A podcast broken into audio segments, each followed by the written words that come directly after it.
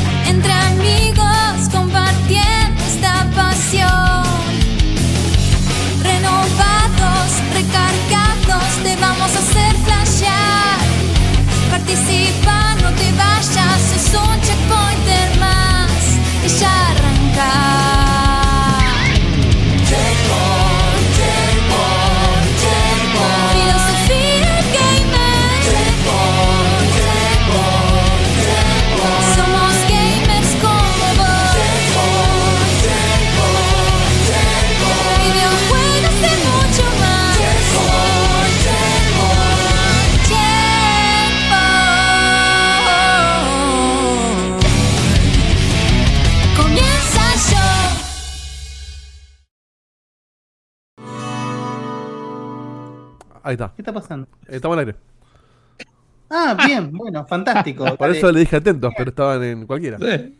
Yo estaba Bueno. atento, yo estaba planeando el silencio lo allá en ese momento No, preciso. no, estamos Así tan atentos que estamos recién sabiendo que de qué va a tratar la segunda parte del programa. Pero bueno, muy buenas noches a todos. Estamos siempre atentos, siempre preparados, siempre con buen material para todos ustedes.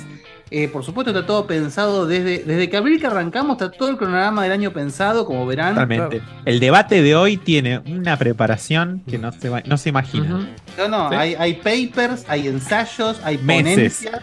Meses. Meses. Mirá, las la- mirá las ojeras de Guille que, que estuvo estudiando hasta, hasta, hasta recién el debate, planificado hace meses. estar. Mirá. Total. No. No, es porque es el preparador del material. Lo Claro, deja claro, y dice, claro. debatan. Tomen, tomen. Yo, yo armé la estrategia y me voy. Bien así. ¿Cuál es la pregunta? Dale. ¿Cuál es la pregunta? Eh, bueno, gente, buenas noches. Verán que hoy tenemos un equipo muy completo. Casi, Sans casi del todo. Diegote. Sans Diegote. Que bueno, acá eh, no importa. Sans Diegote. Eh, y lamentablemente no, no contarán con mi, con mi agraciada presencia para la segunda parte, porque bueno, ven cómo es esto de la, la justicia no descansa. Dieguito cada vez tiene recipientes más grandes para tomar. O sea, yo, me parece que a- el año que viene va a tomar de un baño químico directamente, Sí. boludo. Mira que es el tacho ese. A ver, mostra, mostra. Mira es eso. Ese, ese es de, de nene igual, para que yo lo diga. Es una pelela eso, boludo. No, este es- es de. Lo trajo mi suegro de Las Vegas. Tiene que aparecer con Eh, los viste, dos esto- esto es así. gigante. Pasa que con esto evito levantarme en medio del programa y todo y. Me dura hasta. Tiene que aparecer con los dos así, con la, la doble pajita a la Pero boca. te, te- te evitas levantarte en el programa y En hasta la- el sábado. en la semana, más o claro. menos. Claro, bueno. Nada, eh, como verán, como saben, la, la justicia no descansa y bueno, mañana. Y la chata para tampoco tener que levantarse a mear. Bueno, acuérdense de, de todo lo que fue la, la- la etapa de Die- de Dieguito del papagayo. Yo te digo, es un gran invento. papá. Para mí eh, está mal aprovechado No, que sea no. solo para enfermedad. No, no, no, no, entre- no, por favor, no. no Para mí tenemos que, tenemos que rever ¿Vos te eso. tener un papagayo en tu casa? No, O sea, hay que, hay que reformularlo, hay que buscar la vuelta para. Para que no te inunde todo Claro. a tu alrededor de meo, ¿no? O sea, el concepto de mear- pis en un lugar donde, donde se tire la el, co- el concepto de mierda de la cama me parece fantástico. Hay que encontrar la vuelta para que. Ah, no te puede resultar cómodo eso. No puede ser tan pajero. Sí, a las 4 de la mañana cuando te dan ganas de mear tenés que levantarte y te, te, te- te despertás. Es una, una cagada. Te hace todo un Tenés que mecanismo ponerte de una canales man- para mear a Tenés distancia. que ver una manguera que te la pones en la chota cuando te vas a dormir. Y cuando te despertás, ya está, ya me gaste media noche. Es muy fuerte, boludo. Me imagino las conexiones de las mangueras Sí, sí, al baño, sí. ¿viste? Imagínate la sensualidad. Te acostás ahí con tu pareja. y te para que con- pongo la manguera. Uy, uy, se salió la manguera. Chufala, chufala de nuevo. Perdóname, amor. Listo, a dormir, vamos. Esto es porque cuando llega para, para Marco y Facu, cuando llegas a pasar los 40, empiezas a hacer pis más seguido la noche y bueno. Y de ahí es un camino bajado. No, pero bueno, es cierto que hay un tema de edad, pero también hay un tema de, de cada persona con lo suyo. Hay mucha gente que tiene una vejiga muy chiquitita. Yo conozco gente de muy joven que va a mear cada. O sea, vos salís a tomar una birra con esa gente y va al baño cada dos minutos. Claro, no, yo despierto lo, le- despierto lo manejo bastante, pero dormido es como que no, no, no puedo sentir que me estoy meando ni un poquito, porque siento que me va a interrumpir el sueño. Bueno, yo, yo igual imagino que, mm, que Sofi ya dejó, ya dejó la, la pelela. Entonces podrías aprovecharla. No, nunca, nunca hubo pelela. Tenemos el adaptadorcito para, Bien. para bueno, sentarte en comprar Entonces, una entonces. es- eso es otra parte. Es cuando, cuando voy a mear tengo que sacar el adaptador. Pero pará, ¿cómo Para eso es? O prendo sea, la ¿el adaptador luz. ¿No es un, no es un asientito que lo apoyás en el inodoro y listo? Sí, por eso, eso, para que sacamos. correrlo, porque si yo hace pico con eso le Pero todo el tampoco es asiento. un tractor, boludo, es un asiento, lo corres en Sí, dos pero hay que, milisegundos. hay que prender la luz, Eh, hay que correr, ya, hacerlo, ya eh. eso te- a, a la noche cuando estás dormido te, eso te, te cambia. Digo, bastante. me da como dos oscuras. Me, da- No, me das a oscura, boludo, te haces un. Yo antes me daba un- oscura y, y usaba Movie Daredevil, lo mío, usaba, eh, escuchaba el, el, Ecolocalización. el charquito, claro. Exactamente. escuchaba el, el- el- el ruido del charquito para, para saber que esté apuntándole bien. Claro, y si no escuchás, quiere Y bueno, decir que ya y- toda la mierda. Bueno, es, es Y medio si un- no, una y si apuesta. no la- Prueba y error. claro. ¿No es más si no, fácil si prender querés- la luz? si querés agotar todo margen de error, al lavamanos. Y listo, ya está. Bueno, esa es otra que también eh, hay que No, charlarla. no, ¿eh? no quiero saber. Ah. Esa hay que charlarla. Qué horror. Para mí no está del todo aprovechada la mano. Bueno, bueno, ya está. Doy por cerrado el tema. Eh, el, el- el meador que, que ya quiere serial. es eh, Dieguito de Carlo, que nos lleva adelante a todos. Tenemos a Facu Maciel, tenemos a Marco Bufanti, tenemos a mi primazo Hugo Granchetti y acá quienes habla Guillermo Aldovinos. Que hoy tenemos un programa, la verdad, que muy, muy rico en contenido, mucha Sí. variedad. Tenemos cosas muy de mierda, cosas muy de nicho, cosas muy divertidas, eh, de todo. Así que creo que vamos a pasar muy, muy bien hoy. Y vamos a arrancar sin más preámbulos con la encuesta. Vamos a arrancar con la encuesta. A ver, contame un poquito cómo fue eso, Dieguito. Claro que sí. Eh, la encuesta. El programa pasado, que se llamaba No cojo ni loco, des- preguntamos, acá está la encuesta. Eh, ¿Qué es lo que más esperás de Remedy? Hablando de cosas que todavía no existen. Max Payne 1 y 2 Remake, Control. Control, Control 2, a Diego te voy a mandar un Remedy. Eh, Project Condor y Max. Payne 4. Muy bien. Project, No, no pusieron el remedy. programa, eh. Muy bien. Project Un Con- remedy para Digot. Sí. Justo, justo el día antes del show se vino a enfermar, qué casualidad. Eh, salió último Project Condor, probablemente porque la gente no tiene la más puta idea que Project Condor. Claro, claro. Eh, después, eh, casi en un empate técnico, 24 y 26%. Eh, Sí, no Max Payne pero 4 y Control 2 en segundo lugar. Y con, con un 42% en primer lugar, Max Payne 1 y 2 Remake. Mira, yo pensé que iba a ganar más algo Yo- nuevo que una remake. Totalmente. Nada, eh. creo que la gente está siendo como más realista. Saben que está ahí a la vuelta de la esquina, entre Claro. muchas comillas. Yo hubiera Y puesto dicen, bueno, Control quiero 2. ya. Yo también. Aunque Igual también. te digo, para cuando mm, jueguen los que no lo han hecho en Way 2, te quedas con una ganas de Max Payne de una manera terrible. Así que puedo entender. bueno, yo vivo con ganas de Max Payne. Desde que terminé el, cual- cualquiera de los tres Max Payne, quiero más Max Payne. Más Max Payne. Más Pain. ma- Más más, Payne. más Max Payne. Max, Mu- más mu- mu- Muy, muy, muy emo igual, Esther- claro. Esther Más Payne. Bueno, Y- sí. Pero el Alan Wake 2 te lleva eso a, a Saturno, más o menos, te la deja así. ¡Pum! Yo espero, eh, Beto, tu review de Alan Wake 2. ¿Para cuándo va a estar eso? Sí, ahora eh, cuando pueda apretar Start en, en la pantalla. ¿Jugaste el Viste que 1? ya está- No. Em, No. Pero, pero lo, lo- lo estuve em, arrancando, pero ¿El voy uno? despacito. Sí, Yo estoy haciendo el voy 1 despacito. el uno porque me remaster. tengo que aclimatar, hay que aclimatarse porque está muy oscuro. Que la linterna y todo no, no es fácil. Cuando jugaba Alan Wake 2 yo decía, si algún día El- Beto el se miedo. por esto, yo no sé cómo hace esta parte. No, eh, no, tiene que ser, digamos, lo último antes de morir. Es decir, cuando esté bien viejo. ¿No te sirve? Tomá, Beto. Escúchame, ¿no te sirve de tener la Anto al lado? Tengo que decir lo mismo. Sí, jugar yo pensé día, lo mismo, ¿eh? al lado, Yo pensé lo mismo, con alguien es mucho más fácil. ¿Y sabes una Sí. cosa que me ayuda también? Eh, bajar el volumen.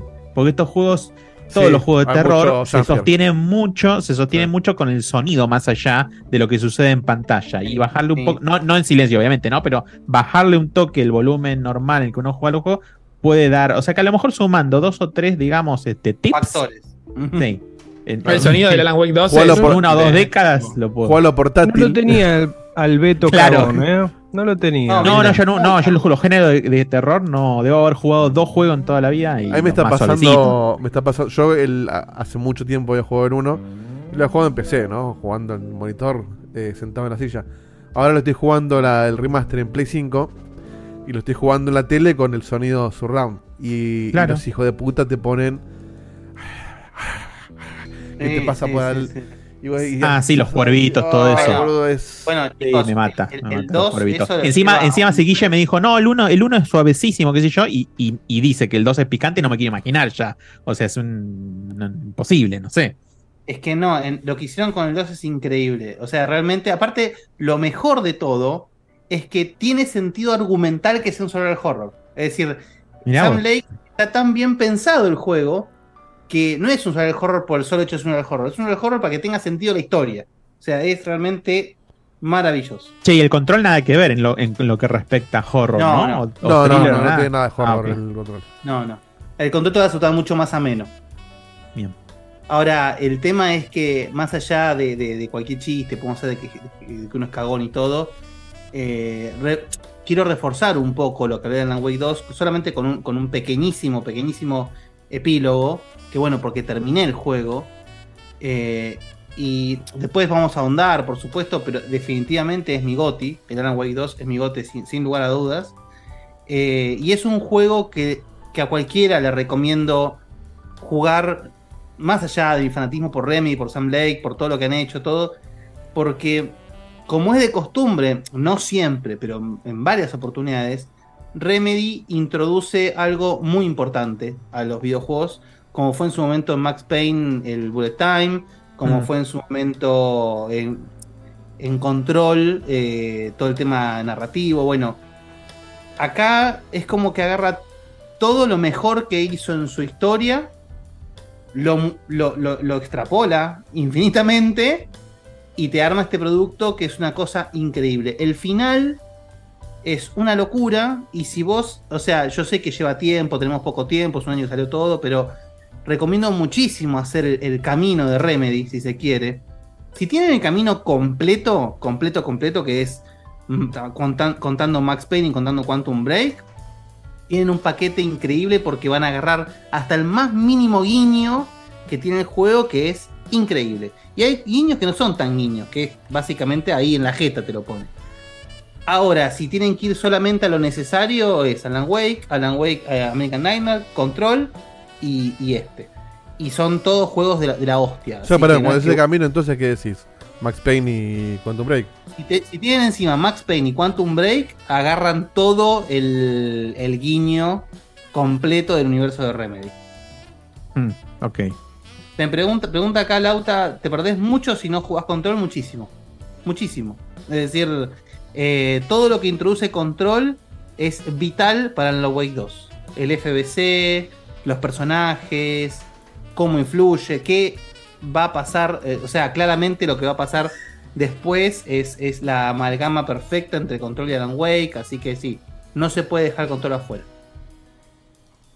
Así que nada, chicos, eh, creo que estamos, por supuesto, está abierto a discusión, después lo discutiremos en el momento que corresponda, pero este es el primer juego que, que- que yo siento así como full eh, next gen o actual gen, si se quiere, ¿no? Mm. Y en un año cargadito, ¿no? Y un año cargadito, sí, yo todavía no, no pude ni terminar el System Shock, que me parece un, Sí, un gran contendiente a, a GOTY AA, si se quiere. Mm. Eh, y no pude tocar, va, toqué para probar el Baldur's Gate, pero todos los días tengo el Baldur's Mm. Gate en el oído diciéndome jugame forro, jugame forro, jugame forro. Sí, Y no puedo, boludo. Aparte me sacan contenido en el Mario Kart, me sacan contenido en Mortal el Mortal Kombat. Kombat. Mm. Para papi, el Genshin, o sea, así no se puede, viejo. Pará, con el Genshin ya está. No, ya soltalo. está. No, Soltá, vos no lo que acaba de pasar en el Genshin. Sol- no, vos no tenés ni idea. soltá, soltá. No, no, no, no. Bueno, vamos a pasar a algo un poco más de más- más en- enriquecido. Tenemos Coffee. Sí, ¿Hacemos entró, entró uno recién, así que para que lo leo ahora, Lételo, el Coffee. lo leo rápido por si... Bueno, después podría que entre otro, pero suele entrar menos.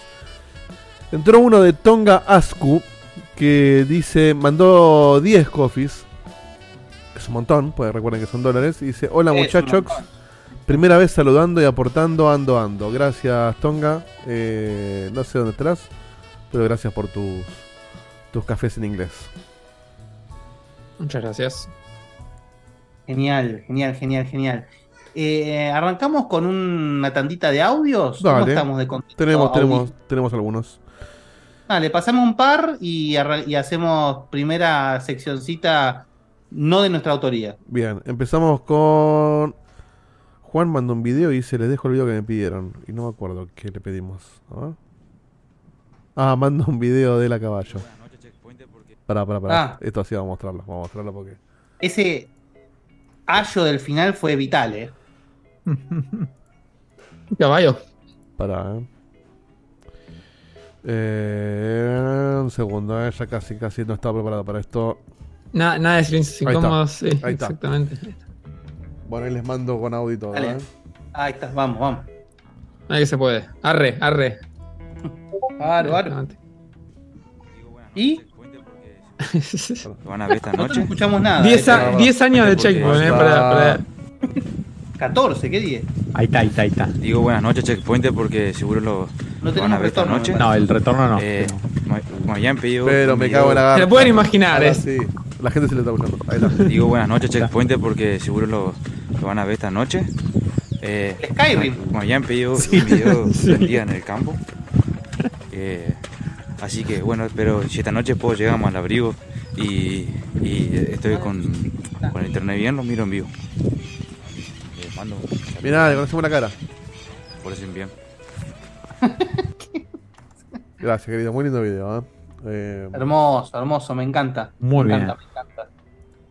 bien, ahora Esto sí sí. que es tener un público, un público diverso. Tenemos de todo. Sí, sí, es un Sí, federal. Totalmente. Federal, federal, federal, sí, totalmente. sí, sí, total. Federal. Pero no es solamente federal, es internacional, Internacional. chicos. También. ujú. Bien, ¿Qué más? eh, Lautaro Quiroga. Estoy en una situación rara. ¿Viste cuando, como por ejemplo, luchás con toda tu fuerza, te rompes el culo para salir de una adicción fuerte, lográs recuperarte y decís, quiero por- empezar a, se- a reconstruir mi vida, a poner todo en orden? Se Y va viene tu dealer y te dice, che, probate esta y te pone una línea enfrente. Bueno, yo estoy así mismo con el Yakuza. Laika Dragon Gaiden. La- lo pusieron en Game Pass y yo le estoy dando como un campeón. Igual, La voy a parar para escuchar Checkpoint, para disfrutar, relajar. Menos y mal. Vamos a ver qué tienen ustedes para ofrecer hoy, que seguro como siempre es una maravilla. Nada más eso, muchachos, que tengan un excelentísimo programa, la verdad. Yo creo que estás a esto de poder este, mantener un diálogo básico con un japonés. Ya. Todos los yakuzas al hilo. No, pero el chabón va a, va a ir a Japón y se va a subir a un taxi Sí, y va a empezar a manejar. Sí, sí. Y a, te- Va da tiro. a, a un arcade y nada, es terrible. Yo te juro, no, no. Mirá que me, me parece espectacular Yakuza, eh, pero yo pienso en hacer dos seguidos y me quiero cortar la chota. Y encima, yo, por ejemplo, le tengo muchas ganas al, al nuevo, pero llegamos a esa instancia y recordando las veces que traje los, los Judgment y todos los, los juegos que salieron del estilo, que ya Ah. no se puede jugar si no jugaste los anteriores, porque volvimos a Kiryu y volvimos Claro. ahora cuando salga el nuevo a la, a la- a la secuela del, del protagonista del, del Laika Dragon. Entonces, si no jugaste los anteriores, te perdés un montón. Te hacen Eh, bolas, eh, ah. Es casi como lo del Alan Wake, es hacela bien y jugate todo, y si no, viste.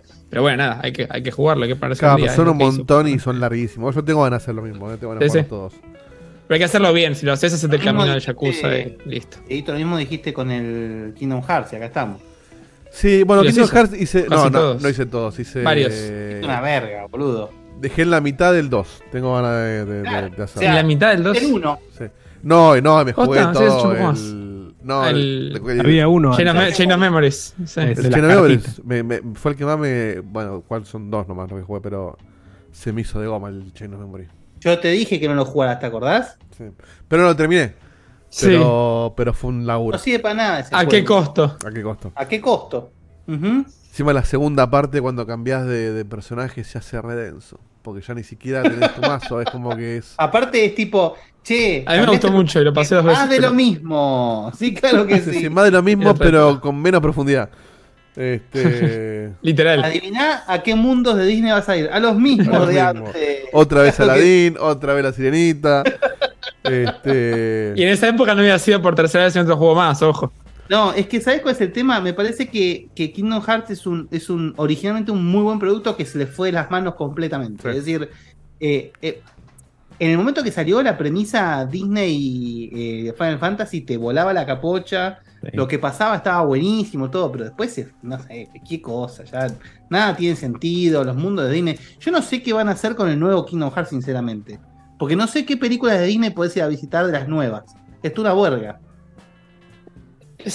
y- No sé, a ir al, al mundo de Red. No, pe- películas es que sí, Ah, ¿qué? o sea, eso, tenés, tenés varias nuevas, ponele, pero no, el tema te queda es- Inside todo Out, conexión. tenés la, la, Sí, lo la- nuevo. la del dragón. Hay un par. hay un par de princesas nuevas que nadie se acuerda.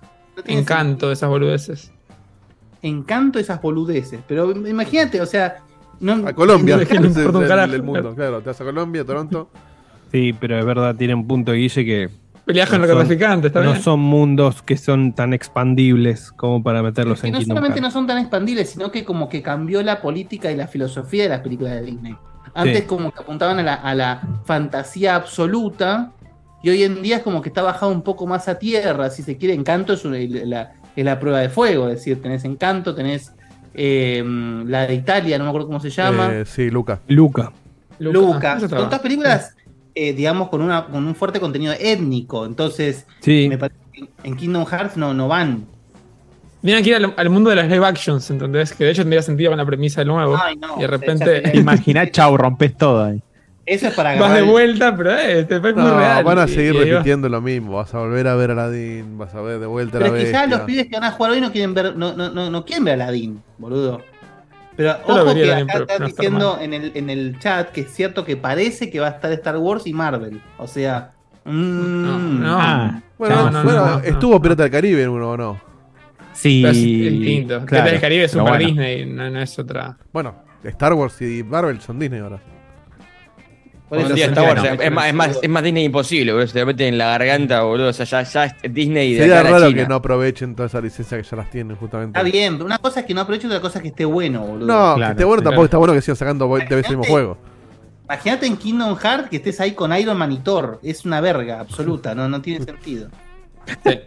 Ah, ah, antes he dicho que no, hoy te tengo que decir que sí. Por favor. ¿Cómo? O sea, vos, de verdad, entiendo el fanatismo, pero de verdad te parece, te hubiese parecido copado. No, nunca, nunca me hubiese gustado, pero antes esta vez te decía, ah, qué bueno, ahora quiero que cierren el juego. Dejen de prostituirlo, como le dije la semana pasada. Cierren el juego, como si fuese un almacén, ¿viste? Cierren Kingdom Hearts. Sí, sí, que lo cierren. Bueno, eh, Bien, ¿hacemos seguimos. una Las pausa escuelas. audio? Eh. ¿Qué dicen? Seguimos Eh, sí, quedan pocos, quedan pocos. Eh, Tute Dale. dice lo siguiente. Dale. El tute opina que como no me pusieron el vínculo, no voy a ir. ¡Ja! Mentira. Sykes. Qué lindo el City Skyline. Ah. Bien. Vito Lacho. Banco, banco fuerte a tute, ¿eh? Sí. Bueno, quería dejarle una consulta. Hace un par de días terminé Sea of Stars y quería Oh. sacar el final, bueno, va, el final real. Eh, pero después cuando hay que hacer tipo los quests esos que te dejan al, al final, eh, hay uno, el de las 60 conchas arcoíris. Este, al parecer creo que me bugueó una porque tengo 59 y nada, hice la búsqueda de las 60 como tres veces, me, me agarré unas guías ahí en YouTube y le di como tres vueltas, nada, vi las 60 locaciones y nada, hay una que seguro se me bugueó. Entonces mi consulta era, para los que lo jugaron, ¿no? Y lo terminaron, ¿vale la pena si empiezo de vuelta al juego otra vez a ver si esta vez no se me buguea y saco el final feliz, el, for- pero el final YouTube. real, No, o claro, comprarlo en YouTube. Tengo. Bueno, Sí, YouTube. Este, No es culpa Antes tuya. Vos eso- hiciste, hiciste todo para juntarlo y el juego no te dejó. Claro, lo, lo diste todo, Igual- lo diste todo. Igual, a mí me pasó lo mismo que. Guille, dale. No, que digo, que más allá de que la respuesta lógica es sí, no hacer el juego todo de nuevo, me parece una locura hacerlo todo de nuevo. El final está buenísimo y la verdad es que no he leído en ningún lado, por ejemplo, un bug de ese, de ese, de esa magnitud es como un bug público, es como que se sabe. Entonces, como no- yo en, en ningún lado leí que hubiese un bug de ese estilo. Yo revisaría, por lo que está diciendo en tu audio, revisaste hasta el hartazgo, pero revisaría un poquito más Porque capaz lo que te debe estar pasando es que hay una que vos pensás que agarraste y no la agarraste. O eh, hay algunas que son medio, medio tricky, si se quiere, capaz escondida atrás de un minijuego o una cosa por el estilo. Yo revisaría, porque encima te falta una, la verdad que me parece es el despropósito más grande del universo. Pero el final pasado- del juego está buenísimo, la verdad que está buenísimo. Me pasó lo mismo que está comentando la persona esta y había hecho lo mismo. Yo le pregunté a Guille porque me, me fijé, estaba frustradísimo, me faltaban dos y no se encontraba. Y encima hay un loro que te dice, che, te falta una por este lugar. Y había ido lugar por lugar y el loro decía que no faltaba más nada. Y se- algo se bugueó en el loro y la que me faltaba a mí estaba en alguno de los lugares, fíjate bien, de la, del segundo mundo, digamos. Así que volvé a ese, fíjate en la guía uno por uno todo lo que pasa en ese segundo mundo. Y para mí es la misma. Pero es como que el juego por algún motivo piensa que agarraste todo y te falta algo de, de ahí. Así que anda, fíjate eso de vuelta una vez más. Y si no, mira en YouTube. Porque. Esto dice Facu es, es un gran consejo, yo lo seguiría. Pero bueno, a mí la verdad es que no me no me sucedió y no conozco que haya, porque sea un bug conocido. Así que bueno, seguí el consejo de Facu a ver si lo encontrás.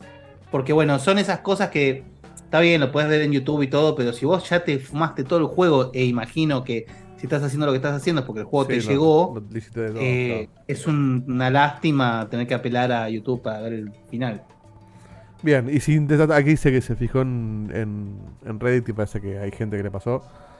Eh, y si lo intentaste y no pudiste, ya está. Ya el, el- el No, objetivo lo sí. cumpliste. Ahí miraron en YouTube y ya está. totalmente. Ni hablar. Eh, este perso- esta persona es nueva, su primer audio, así que no sabemos quién es y dice lo siguiente. Hola checkpointers, ¿cómo les va? Oyente, póngale nuevo, pero no sé tan nuevo, pero bueno.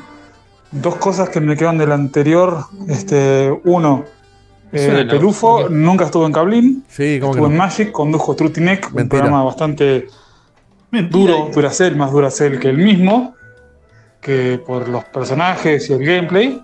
Y después fue reemplazado por otro tipo más duro que era Chopper de Ex Expedición Robinson. Y banco mucho Diegote con One Piece. Yo también lo empecé eh, el año pasado.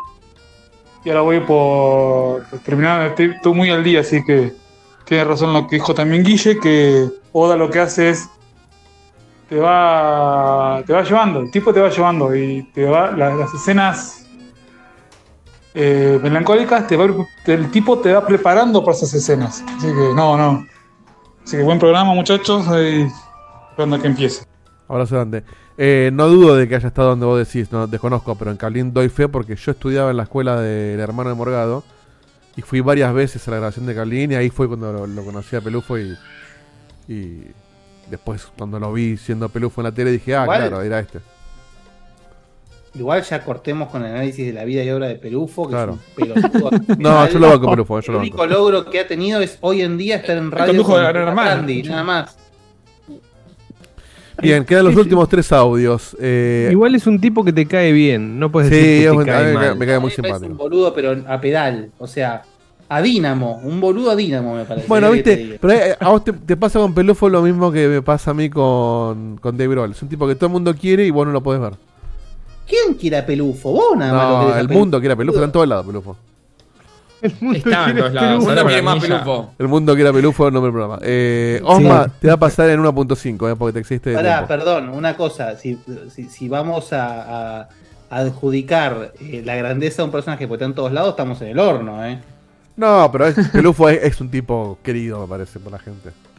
Pero, eh, pero, por- Pero bueno, igual yo entiendo No que es De Broglie odia- también pará, y pará. yo no lo quiero. Tampoco Estás querido. Yo creo que es, no es odiado, es la, la mejor forma. No, odiado, no, no, yo no lo Rex odio, me parece un boludo. Por eso, no es odiado, tampoco es un tipo querido. Pero No, es pero es un tipo que cuando le invitan a hacer una nota de otro programa, el, el chabón se la rema y la gente la pasa bien. Es como un tipo que, que cae bien a la gente. No, Claro, no, es no- un buen no- tipo. O sea, tampoco es que genera algo como. No es che, Fantino, que, que no lo buen- quiere nadie.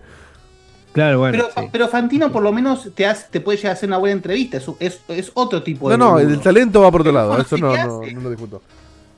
Pero Fantino es un tipo que está en Bueno, todos lados, es popular, va a todos lados, pero no lo quiere nadie.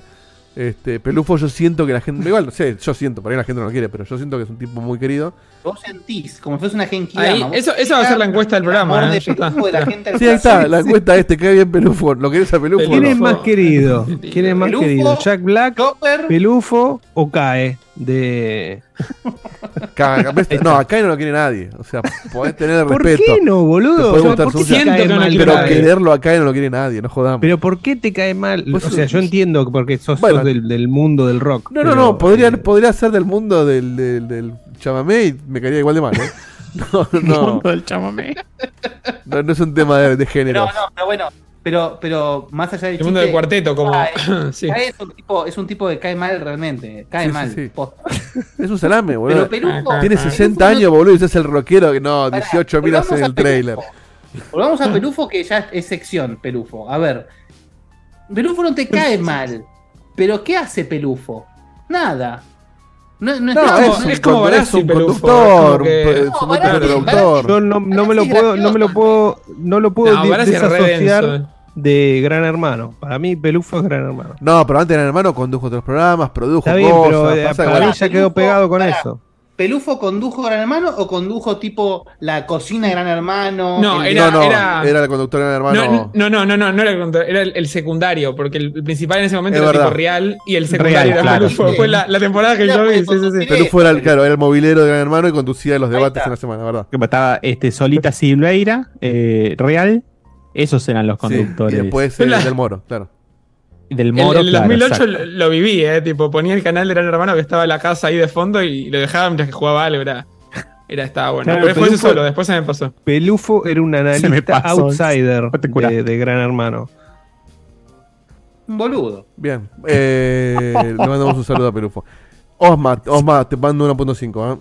Hola checkpointers, ¿cómo andan? Acá de La Plata y nada más quería eh, mandarles este audio para, eh, porque me quedé con un toque de algo que dijeron la semana pasada eh, acerca de los juegos de, de Magic Kids. Hugo, si era danés, conducido por Gaby Roife, eh, Quito Pizzas, eh, era el argentino, conducido por Chucho, de la tribuna de Nico, y había Chucho. otro que se llamaba Truth y Neck, que ese no tengo ni puta idea de dónde mierda era, que al principio lo conducía Mariano Pelufo, pero después fue reemplazado por Chopper de...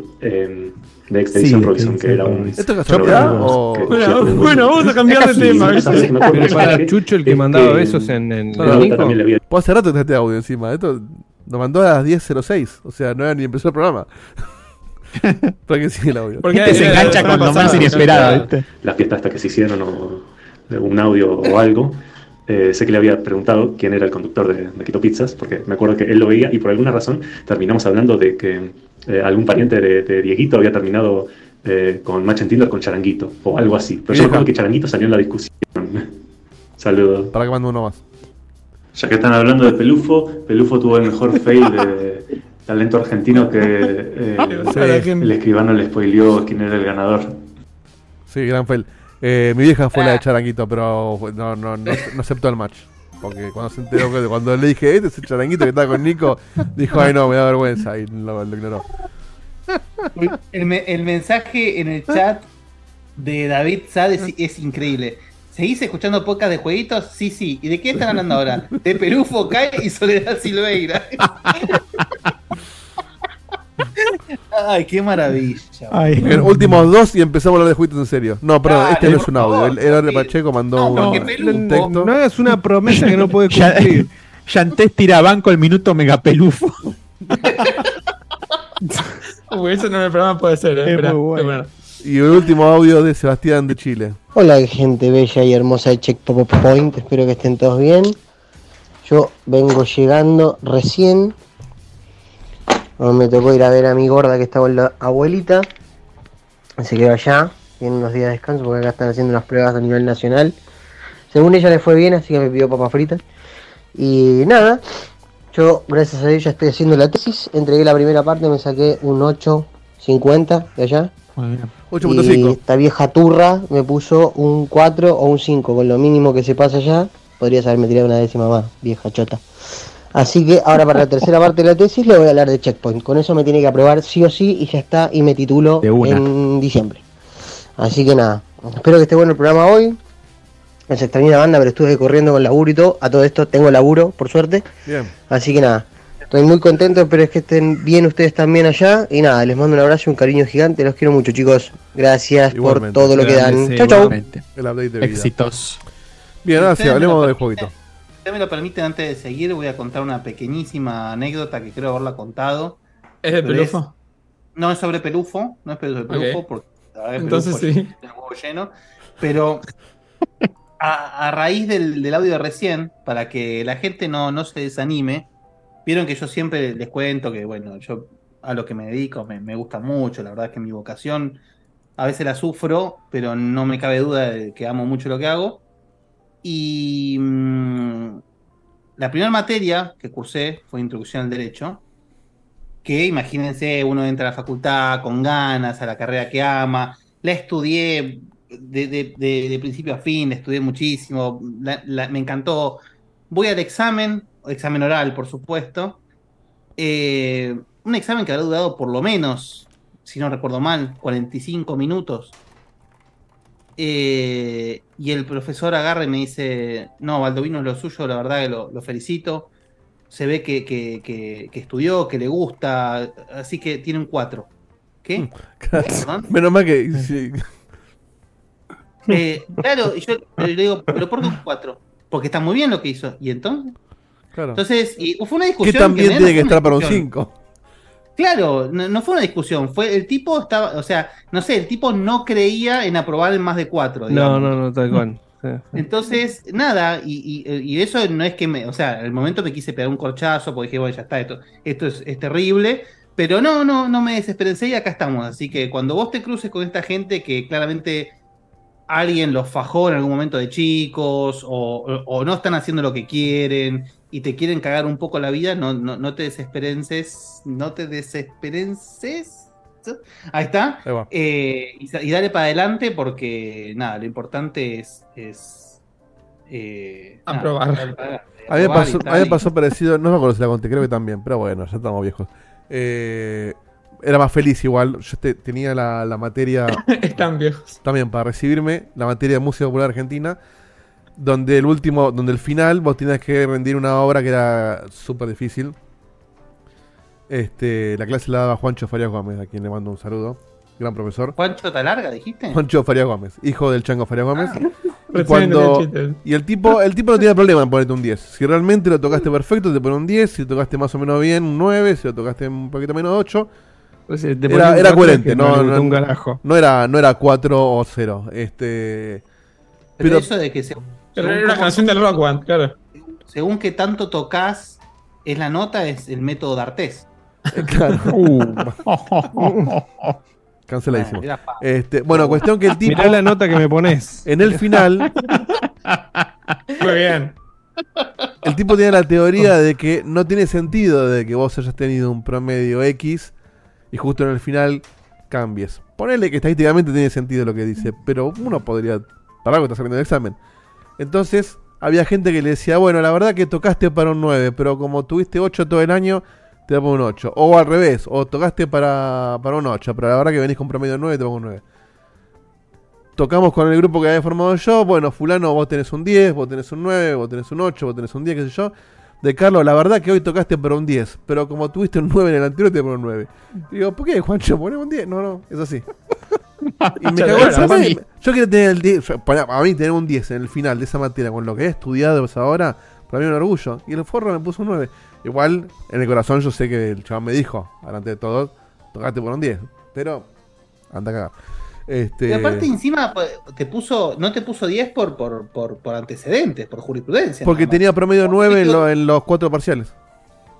No es promedio 9, no es que tenías promedio 4 y te dijo, no, bueno, te pongo un. No, no, pero esa Hija de materia puta. yo estudié, estudiaba mucho. Este, y como y justamente en el final llegué a 10 y bueno, está bien, igual nada. Pues, Distinto sería si no me enteraba de eso. Pero a ver, como que un poco de frustración tengo. Pero bueno, nada, son profesores. Podría, podría ser peor, podrías tocar en algún programa de pelufo, una cosa por el estilo. Claro. No, y igual- volvían, ¿viste? Sí, pobre Pelufo. Y volvían a Pelufo.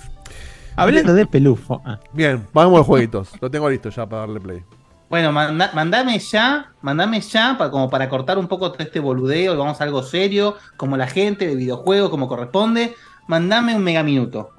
Mega minuto de Megawaki que dice lo siguiente. Una joven alienígena se encuentra atrapada en una cueva, rodeada de monstruos y afectada por una fuerte depresión. Su única salida es exponer su corazón para enfrentar a las criaturas que las echan a sentimiento limpio hasta ganar su amistad. Un concepto muy original para The Void Reigns Upon Her Heart, el destacado de este mega minuto Megawaki. Este juego es lisa y llanamente un boss rush de navecitas con algunos elementos procedurales.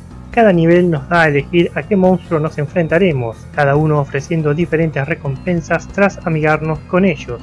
El control de del juego es simple y funcional. Podemos desplazarnos por toda la pantalla, movernos con precisión para esquivar oleadas de balas y hasta invocar un ataque de pánico que genera un círculo de protección que destruye proyectiles y ataca lo que toca. El juego recompensa nuestra habilidad mediante un sistema de combo que va llenando una barra mientras mantengamos un ataque constante en el enemigo. Detener nuestro ataque el tiempo suficiente o recibir daños hará que el combo se rompa, limitando nuestra puntuación final. Cada criatura posee patrones de lindo, ataques únicos, que además aumentan en potencia y variedad a la par del nivel de nuestro adversario. Cuanto mayor es dicho nivel, más interesantes serán las recompensas obtenidas tras el combate. No solo los ítems pasivos y activos que se irán sumando a nuestro arsenal, sino también los fragmentos de cristales que podremos usar entre partidas para mejorar varios aspectos permanentes. Estos cristales también se utilizarán para solidificar en nuestra memoria tanto monstruos como ítems que hayamos encontrado en nuestros viajes, los que a su vez servirán para expandir algunos modos de juego adicionales. Este es un juego extremadamente cuantioso en contenido, el cual se va destrabando a medida que obtenemos logros, aquí llamados sueños. Hay aproximadamente más de 600 sueños y cada uno habilita un nuevo ítem, monstruo o contenido extra. The Void Reigns Upon Her Heart es un juego que nos incentiva a volver una y otra vez, ya sea para descubrir nuevos monstruos, nuevas historias o sencillamente porque su jugabilidad es altamente adictiva. Es un mimo al alma gamer y otra joyita del Mega Minuto Megawaki. Hasta la próxima. Muy bien, Megawaki, gracias de vuelta por tu. Muy lindo, ¿eh? Por tu No, minuto. y además me, me encantó. Me, me la baja un poquito este Early Access, pero la verdad que mm, Ah. el concepto me gustó muchísimo. ¿eh? Sí, y el precio está súper barato, ¿no? Sí, ¿no? 160 pesos, ¿no? Eh, qué barato. Por ahora. A- Antes del 20. Claro. Claro, sí, por eso es, es para aprovechar ahora, por, por más que tenga early, Sí, porque sí, lo dejas ahí hasta que se salga del horno. tiene overwhelmingly Bueno, todavía. que- Justamente con, con el principio ese de dejarla ahí hasta, hasta que salga del horno, el, me compré uno, comento como para que alguien interese, porque está, no- o sea, no lo conocía, lo saqué ahí de- del fondo de la olla, que se llama Ex Zodiac, Mm. que emula, o sea, es como que quiere, quiere traer el espíritu de una mezcla entre Star Fox clásico de Super Nintendo y Space Harrier. Así que, como sé que es algo que le puede gustar a mucha gente, lo traigo a colación como para que sepan que está dos mangos. Y bueno, y es medio una apuesta, ¿no? Pero la verdad que es una apuesta ya ganada. Ah, se ve, sé, se ve tal cual un Star Fox. Muy Claro, entonces, nada, y está muy barato. Ojalá lo terminen, pero creo que si lo terminan puede estar muy, muy bueno. Tiene, Muy está 97,49 en estimadora. Un- nada. Hermoso. Bueno, a ver, ¿con qué seguimos? Ahora tenemos un. te- hoy, hoy la verdad que está muy como muy variado el asunto. Variadito, variadito, un salpicón. Juegos- un salpicón. Juegos gigantes Pelufo. y Y juegos chiquitos. eh, Pelufo, Soledad Silveira y juegos y charanguito, no olvidemos el charanguito, ¿eh? Charanguito, un, un hijo de puta, como ya- ya sabemos. Eh, así que vamos a arrancar, o sea, mega minuto, vamos a arrancar con un juego chiquito y después vamos a traer un, un tanque que no sé qué tan bien recibido ha sido. Pero bueno, empecemos con Dieguito que nos va a hablar un poquito de un jueguito que se llama Wizard Gun. Wizard Willagan, ahí estamos en pantalla. ¿De qué, trata? Contame, ¿qué sos? Sos un mago con una pistola. Eh, No. En la línea esta de los juegos que viene publicando Devolver, que no quiere que te quede ninguna duda de qué se trata el juego. Tuvimos primero el Gambrela, que era un arma con, una, con una umbrella. y ahora tenés un mago con un arma. Eh, para El que. próximo ya sale el You Have to Kill the Enemies. Bueno, de los creadores del Car Rider. Eh, Bueno, ¿qué es esto? Además de tener la, la- la- la fórmula del nombre en su título, otro paralelismo que podemos hacer con el- los juegos de, de Devolver recientes, tiene mucho del Cult of the Lamb. Sí. ¿Por qué? Porque es, bueno, estéticamente se ve bastante con la misma estética, una estética muy parecida. Y la premisa es bastante similar. O sea, la, la- la historia es: sos un mago que tiene un arma. eh, Bien, bien. Estás en un mundo ficticio, o sea, no, no, en- no, no sé, en el mundo del juego, qué sé yo. Este, y el juego arranca no, con que hay, hay como un cataclismo, un fin del mundo. Y vos por algún motivo que no, no te explica ni nada. O sea, es muy, muy breve, la, como muy abstracta la introducción. Podés eh, viajar al pasado cinco minutos antes de que se pudra todo. Y vos tenés que impedir el, que el caos. El cataclismo. Ellos lo llaman el caos, esta- estos monstruitos. Este, se coman el mundo. Y ahí el juego se. se- se re- minutos para hacerlo? ¿Cómo? ¿Tenés cinco minutos para hacerlo? Eh, sí, no, o sea, a nivel- después vos el tiempo lo puedes ir agrandando, después eso es una mecánica, pero argumentalmente vos podés viajar 5 minutos al pasado. Y cada viaje que vos haces al pasado es una run del roguelike que es este juego. Entonces el juego se parte en dos partes, y tal cual es el Cold of the Lamb. Una parte es la parte de roguelike donde vos vas a, a pelear y a, y a juntar cositas y a hacer cosas. Que ahí tenés este tiempito, que el tiempo puede ir aumentando según cosas que vos haciendo. Si matás algunas cosas o lo que sea, puedes ir levantando el tiempo. Cuando el contador llega a cero, aparece este caos que te consume el mundo. Y, vas- y eso se, se traduce en. El, el juego se te hace súper complicado, te empiezan a aparecer bichos por todos lados. Y vos medio que tenés que rajar o te van a terminar matando. Si, si vos rajaste y pudiste volver al portal por el que vos entraste, te llevaste todos los recursos que vos juntaste. Si te mató, nada, perdiste. Este, esa es la parte rogue del juego. Y después tenés la otra parte, que es como una torre, que es, es una torre que está fuera del tiempo, que es la que te permite este, hacer estos viajes. Que ahí es donde vos podés construir eh, como... Sí, ¿cómo se llama? No sé la palabra, como estaciones. ¿no? base. Claro, vas a, eh, poniendo cositas, una estación que te permite craftear armas, otra estación que te permite levelear cosas, eh, etcétera. Que esas vos las podés construir también en el mapa Rogue, pero desaparecen. Pero ponele que vos en medio del. Claro, son transitorias, Del digamos. quilombo necesitas cargar, eh, comprar balas y no tenés, y te quedas sin balas y no encontrás dónde cargarla. Bueno, te construís una estación de balas y las crafteás. Pero esa estación la perdiste. En lo que vos construís en la torre te queda. Entonces vos entre run y run podés craftearte balas, craftearte armas, levelear cosas, qué sé yo. Y también tenés como un libro que te permite ir escaneando cosas. Escaneando cualquier cosa. Desde estaciones de trabajo hasta criaturas, hasta personajes o elementos de la pantalla. Y todo lo que vos vas catalogando en ese libro ah, te da olor en la historia que es bastante... Este... ¿Cómo definirlo? Eh, ¿Arranco o no es- arranco? es- escueta, si quieres, como que la historia nunca termina de, de- de- de- de quedar del todo clara, al menos. Es medio como, viste, como el Destiny, que la historia tenés que ir a buscar en, en papelito. Bueno, es medio, es medio así, como que no hay un guion tan este, desarrollado, Marcado, si- claro. sino que lo vas, lo vas levantando este, con, con el, el catálogo este o con charlas con personajes que vas teniendo, pero no es el fuerte la historia. El fuerte es, el- la jugabilidad. Entonces, bueno, vos vas, a- vas este, tu torre, vas leveleando tus cosas, leveleando el- el- los elementos del personaje. Y, entre, y, cuando salís a la run tenés que juntar como unos recursos que son como unos engranajes que son para la máquina que te permite viajar más para atrás. Y a medida que vos vas leveleando esa máquina, podés viajar como a distintos lugares o más, más, más para atrás. Y bueno, y eso es lo que te mueve la historia. Eso es a nivel argumental y mecánicas. El juego tiene además este, un componente coop. Eh, no sé hasta cuánto. Sé que hasta dos seguro, pero no sé si se puede juntar más de dos. Pero hasta dos seguro. Eh, que ahí el juego se hace como más interesante porque podés revivir a tu compañero, podés craftear entre los dos. A la vez el juego te tira más enemigos cuando estás a dos.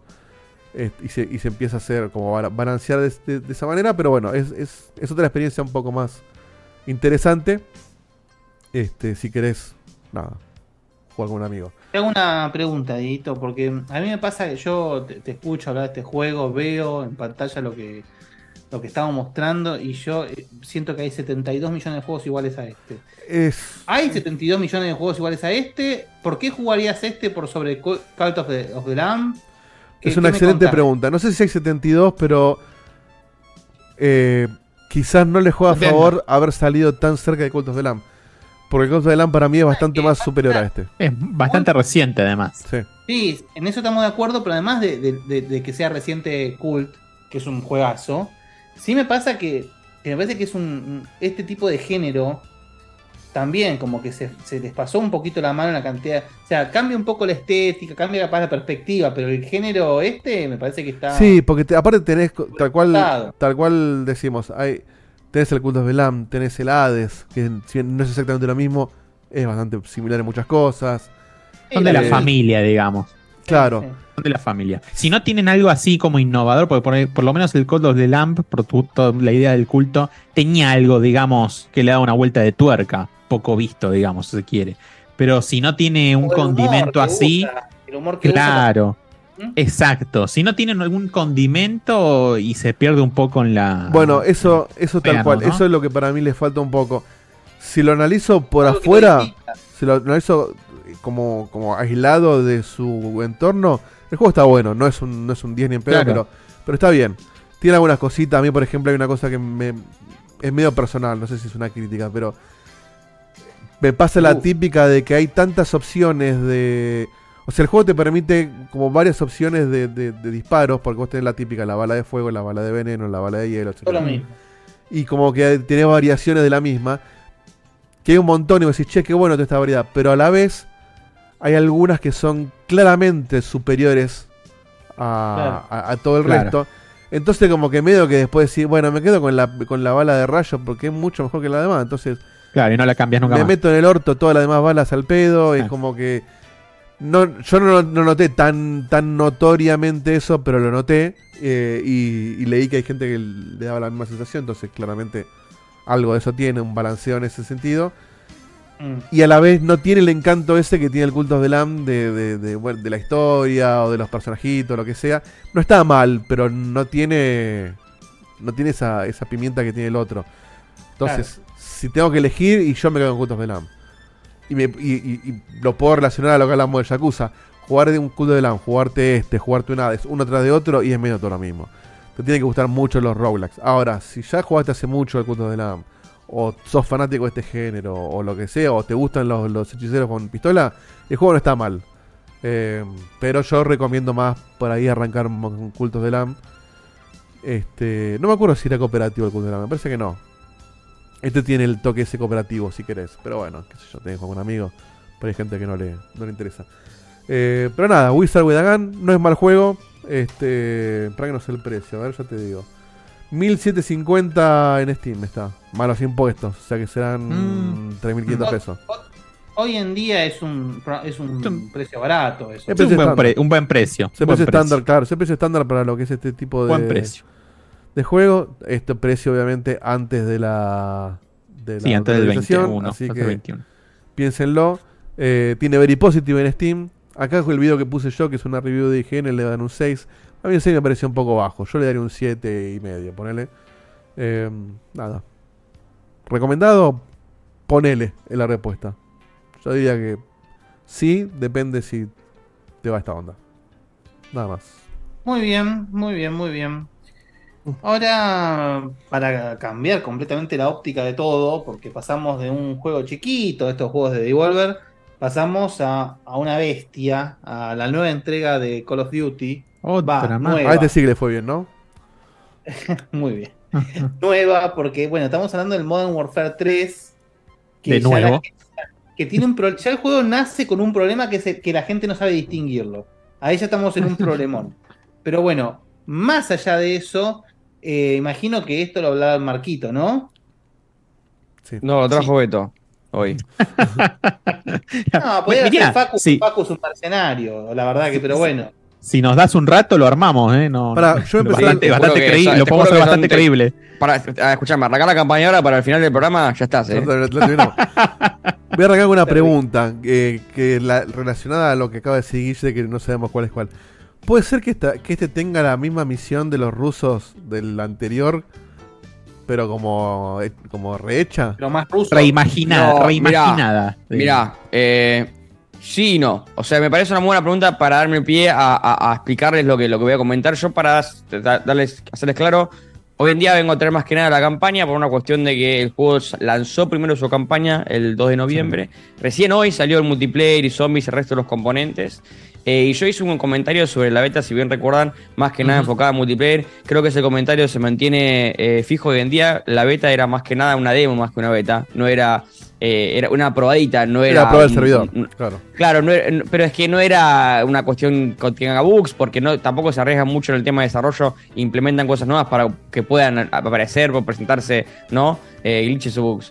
Eh, pero lo que voy a comentar sí, en, en detalle es la campaña, porque la jugué con, en su completitud, eh, me la pasé en una sentada, eh, tiene aproximadamente un largo de, puede ser de 3 a 5 horas, eh, es de las campañas más cortas que existen en Call of Duty, y también Eh, no, para... no, Call of Duty no, de historia de videojuegos. Sí, eh, y, El, Kir- el Kirby te lleva más, boludo. Sí, no, no, no, el Kirby no. La versión reducida del Kirby de Game Boy en el, en el Superstar es más largo que la campaña de Call of Duty, boludo. Yo banco que sea corta igual, el tema es que esté buena. Yo, Eh, yo no, no, no sé si banco que sea corta. Call of Duty es pero- corto eso. Pero lo, pero lo entiendo, lo entiendo por una cuestión lógica de que ellos ven quién juega qué modo y es razonable que por ahí le enfoquen más a otros modos y tengan más peso, Warzone o multiplayer o lo que sea, porque termina siendo al final del día no solo lo que les da plata, sino que la realidad es que la gran mayoría de la gente termina jugando más esos modos. Ahora, si eso es porque a la gente le gustan menos las campañas o porque cada vez le ponen menos a las campañas, Claro. este, Claro. está por verse. en una especie de círculo ahí- vicioso.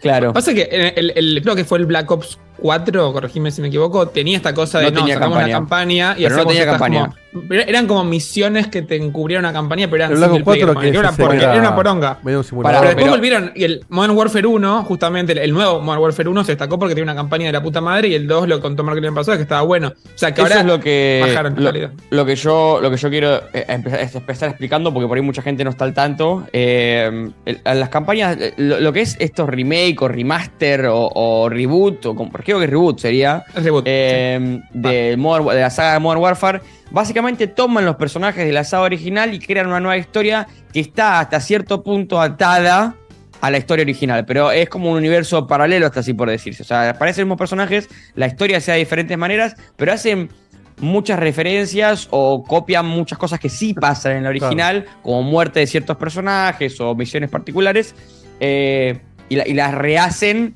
con una nueva mirada. Eh, en esta campaña, que de vuelta es súper corta, se t- tomaron un, un riesgo muy fuerte, que en realidad no es un riesgo, sino más que nada un, un corto eh, eh, budget de desarrollo, o sea, como le, pus- le pusieron presupuesto, le pusieron menos plata a la campaña. eh, menos al contrario de... que 32 millones es el PBI de tres países, menos plata. Sí. eh, y, y- y- y- y yo lo comparo por ahí un poco para darles una idea. Como decía Facu, la- a mí la campaña de tanto del Modern Warfare 1 como el 2 me gustaron bastante. Me parece que el, el Modern tiene algo que por las otras campañas las otras eh, sagas de Call of Duty no tienen, que es eh, esta demostración de lo que es por ahí la guerra eh, entre civiles, ¿no? En lo que es un aeropuerto, en lo que es la ciudad de Londres, como que ves.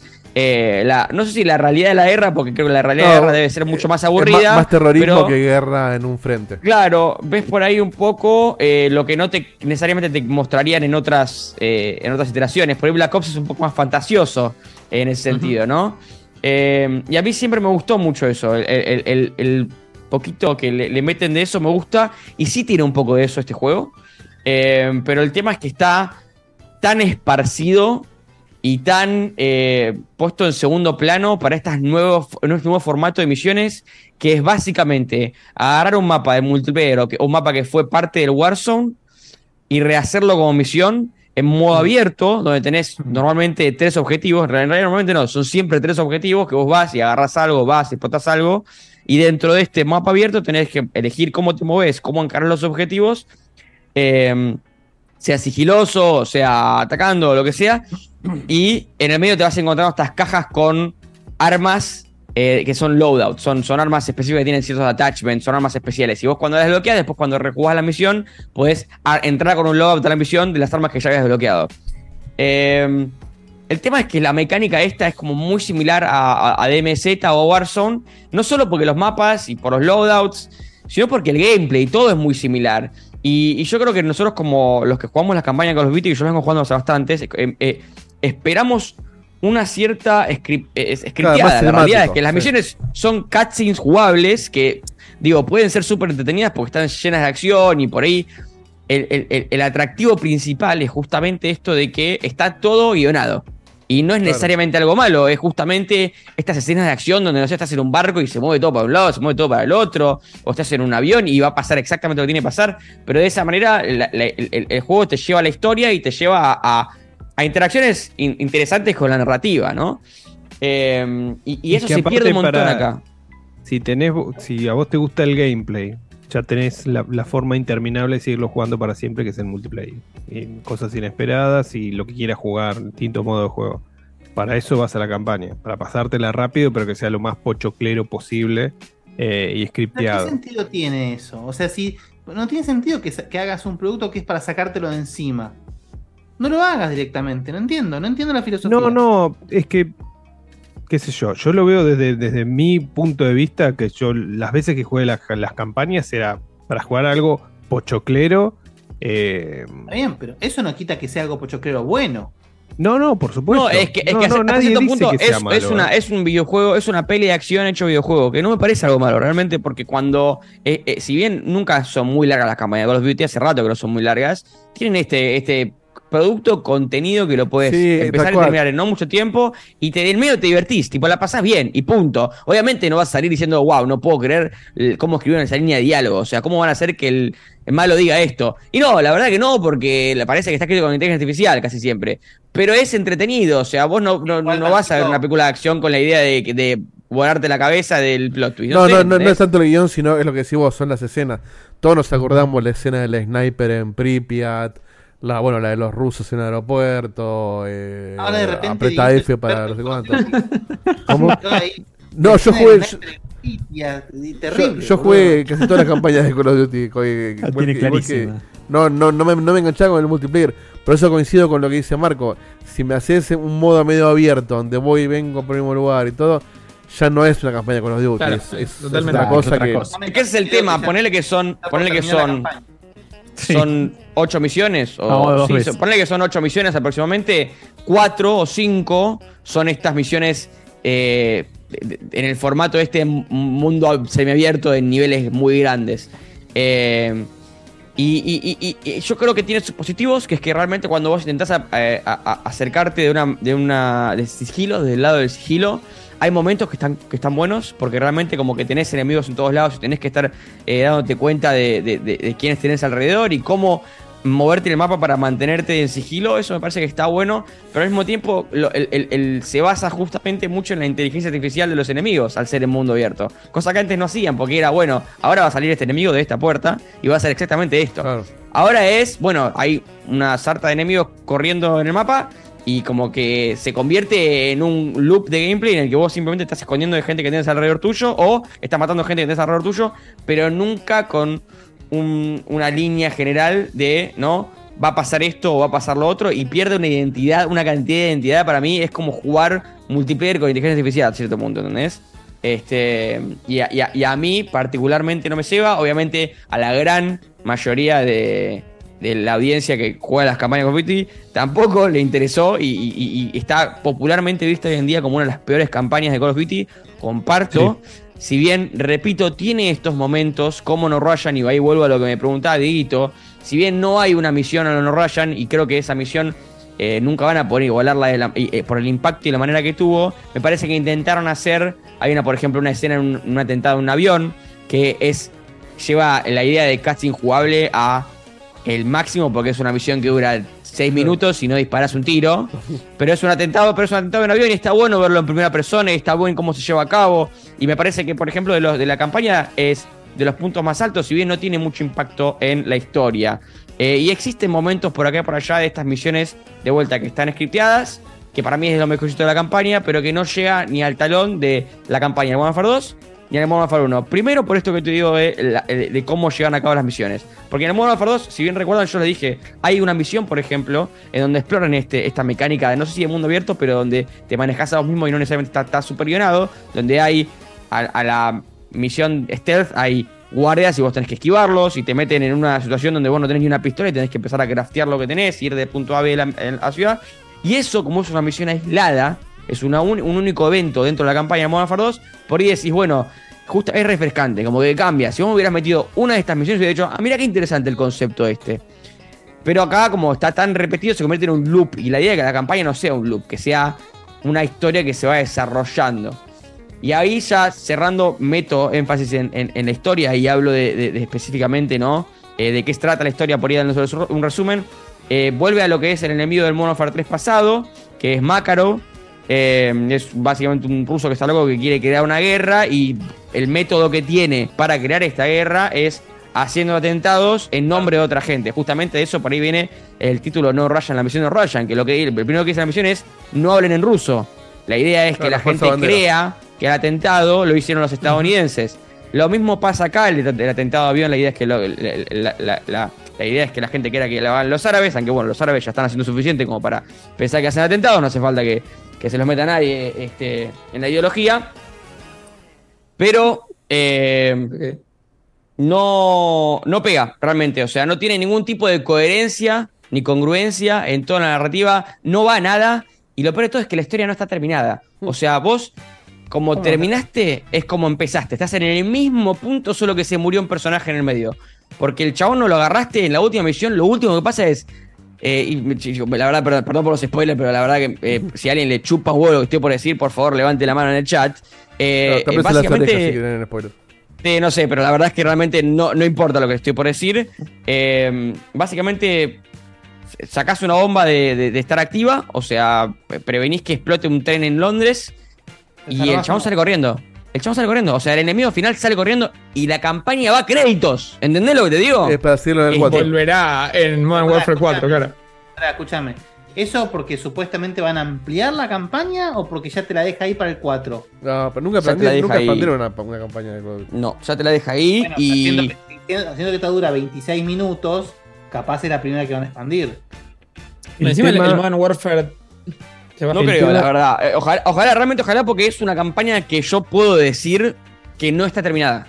Es De una hecho- campaña que eh, empieza misión 1 y terminás misión 10, ponele, y realmente estás en el mismo punto donde empezaste. La historia no progresó a nada, simplemente fuiste a un par de islitas y te cagaste tiros un par de veces, pero no cambió nada en la narrativa. Y hace, de hecho, pasa algo que por ahí, justamente, eh, cuando un juego o una película no está muy enfocada en narrativa, viste que a veces hacen alusión a cosas que por ahí pueden pasar en el futuro. O, o un jugador, pone- o un, jugador un, un personaje por ahí se enferma o le pasa algo. Y como que le ponen un hincapié en el momento, pero después no lo tocan nunca más. Entonces es como que dijeron, che, mirá que te amenazo, ojo que va a pasar algo, y después nunca más se habla al respecto, ¿entendés?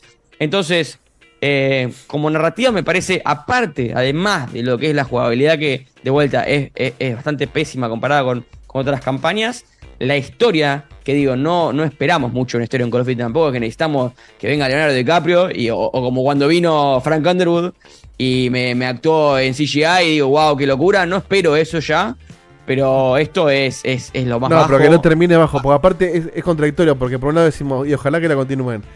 Pero si te sacan un DLC de la historia en un juego que te dura 3 horas, también diríamos, che, hijo de puta, metémelo en el juego. Haceme el No, juego sabés, que, sabés que gratis no lo van a hacer. Sabés que gratis no lo va a hacer. Es Hoy una- es salió un reporte de, hecho. Boom- de, Blu- de Bloomberg que explicaba lo que pasó con el desarrollo de este juego, que fue pensado como un DLC de Modern Warfare 2 y que le dijeron al equipo, al estudio de desarrollo, mira, tenés que apurarlo porque no puede tardar dos años el desarrollo de esto. Un Call of Duty, una campaña nueva de Call of Duty, generalmente tardan tres años en desarrollarla, este tardaron menos de un año y medio y hubo un montón de crunch eh, zarpado para, para que lo terminaran y así salió. Y ni siquiera no- tiene, eh, por ejemplo, por poner un ejemplo, ni siquiera tiene el, el trofeo de platino en PlayStation porque ni siquiera fue pensado como un juego aparte. Era una continuación, una expansión del Modern Warfare 2. Y se nota mucho. Yo, mira, yo por ejemplo todavía no puedo probar el modo zombies, porque tiene un modo zombies de Modern Warfare. Cosa que los originales no tenían, para variar, o sea, no sé de dónde sacaron esto. Eh, pero el modo, el modo zombies justamente también es el mapa de Warzone, rehecho, en mundo abierto, con zombies en el medio, con un par de cambios y un par de mecánicas de zombies. pero o sea, me, me- me pasaste de Kino, de Totem, de Moon, de, o sea, mapas que súper bien diseñados, con, un- con una historia así que te deja misterio, decís qué carajo está pasando, un teatro nada, ¿entendés? A el mapa de Warzone. Que Al final, tanto no lío por esta nada. franquicia de mierda, ¿ves? Tanto jodieron que, Y que la ojo, compramos, antes de la que yo ya vendemos. veo, en el, ya veo en el chat que me están gastando, no, no voy a decir que esto es culpa de Microsoft, por supuesto que no. Eh, vienen, tironeando, vienen tironeando de la franquicia hasta que, claro, se rompió un poquito. Que ya Pero está. puede ser. No podemos habilitar estas cosas, boludo. Esto, es- esto es una tomada de pelo ya. Hay, hay dos cosas. Una que no, no tuvieron el Call of Duty cíclico. O sea, les faltó el que va entre medio del 3 y el, 4, el 2 y el 3, que es lo que hablamos cuando Marco trajo el- el- la beta el otro día. Pero aparte, yo personalmente creo, sin ninguna prueba ni nada, que sí se vio afectado por el merger. Porque de repente, este año y medio que tuvieron es lo mismo que, que estuvo todo demorado. Entonces eh, dicen, hay que sacar lo que le meta plata. Y sacaron esta mierda porque no a ver qué, van a, qué va a pasar el día de mañana. Ahora que se compró y que se cerró, sí estaría bueno ver qué hacen con el próximo Call of Duty y ver si de repente hacen una fábrica de chorizos que sea toda una mierda o si de repente le Phil, encuentran lo la primero vuelta. que- Phil dijo que no quería que no quería la entrega anual antes de que se cerrara la compra. Es que ya lo por eso, ya que el, modelo para mí no tiene sentido porque todos coincidimos en lo que bien. dijo. El Modern Warfare 2 eh, ¿le- ¿les gustó? Sí, no, no, no, pero yo hablo otra cosa. Lo, que- lo que dice Marco, todo el mundo lo, lo- lo juega por el online, lo cual todos coincidimos. Eh, además tenés el Warzone que es gratis. Eh, entonces, la gracia de sacar estos juegos, eh, los Call of Duty numerados, debería ser o por la campaña o porque agregás algo distinto al multiplayer, que no es tan distinto, es medio como FIFA. Estás toqueteando algo que ya existe. Entonces, ya si el agregado de. Si, si el- la identidad que tiene el, el Call of Duty numerado ya es esta verga, ¿para qué sirve el Duty numerado? Porque si yo quiero jugar multiplayer, juego al Warzone. Que lo tengo ahí. Sí, mira, imagínate que aparte esta es la primera vez que hacen algo que a mí me parece interesante de analizar y ver cómo funciona, que es en el multiplayer vos las armas que tenías o los skins o todo lo que estaba en el Modern Warfare 2 ahora pasa al Modern Warfare 3. O sea, todo lo que es el, el componente multiplayer, no solo Warzone, sino que el componente multiplayer también, tenés las armas que estaban en el juego anterior. Es un servicio encubierto ya juego eso. Con eh, la progresión que tenía el juego anterior, con los skins que tenía el juego anterior, con las logos que tenía el juego anterior. O sea, eh, de, de un punto de vista decís, bueno, está bueno porque hay más contenido, o sea, hay más, hay más mezcla entre las variedades que se pueden hacer. Y no me parece malo necesariamente, pero al mismo tiempo es, bueno, obviamente esto significa que hay menos contenido en general en el nuevo título. O sea, ustedes no harían esto si no fuera porque justamente no hay suficiente para cubrir para una entrega total. Eh, conociéndolos muy bien, Activision, digo, ¿no? Eh, así Disti- que. distinto nada, es si yo- haces lo que, hizo, eh, lo que hizo Destiny, que tenés un juego base que lo vas expandiendo. Y vos comprás la expansión que vos querés y la que no, no querés, no. Sí, me parece que eventualmente Ah, ya hace rato medio- decimos esto. En medio de eso, pero encubierto lo que está haciendo ahora.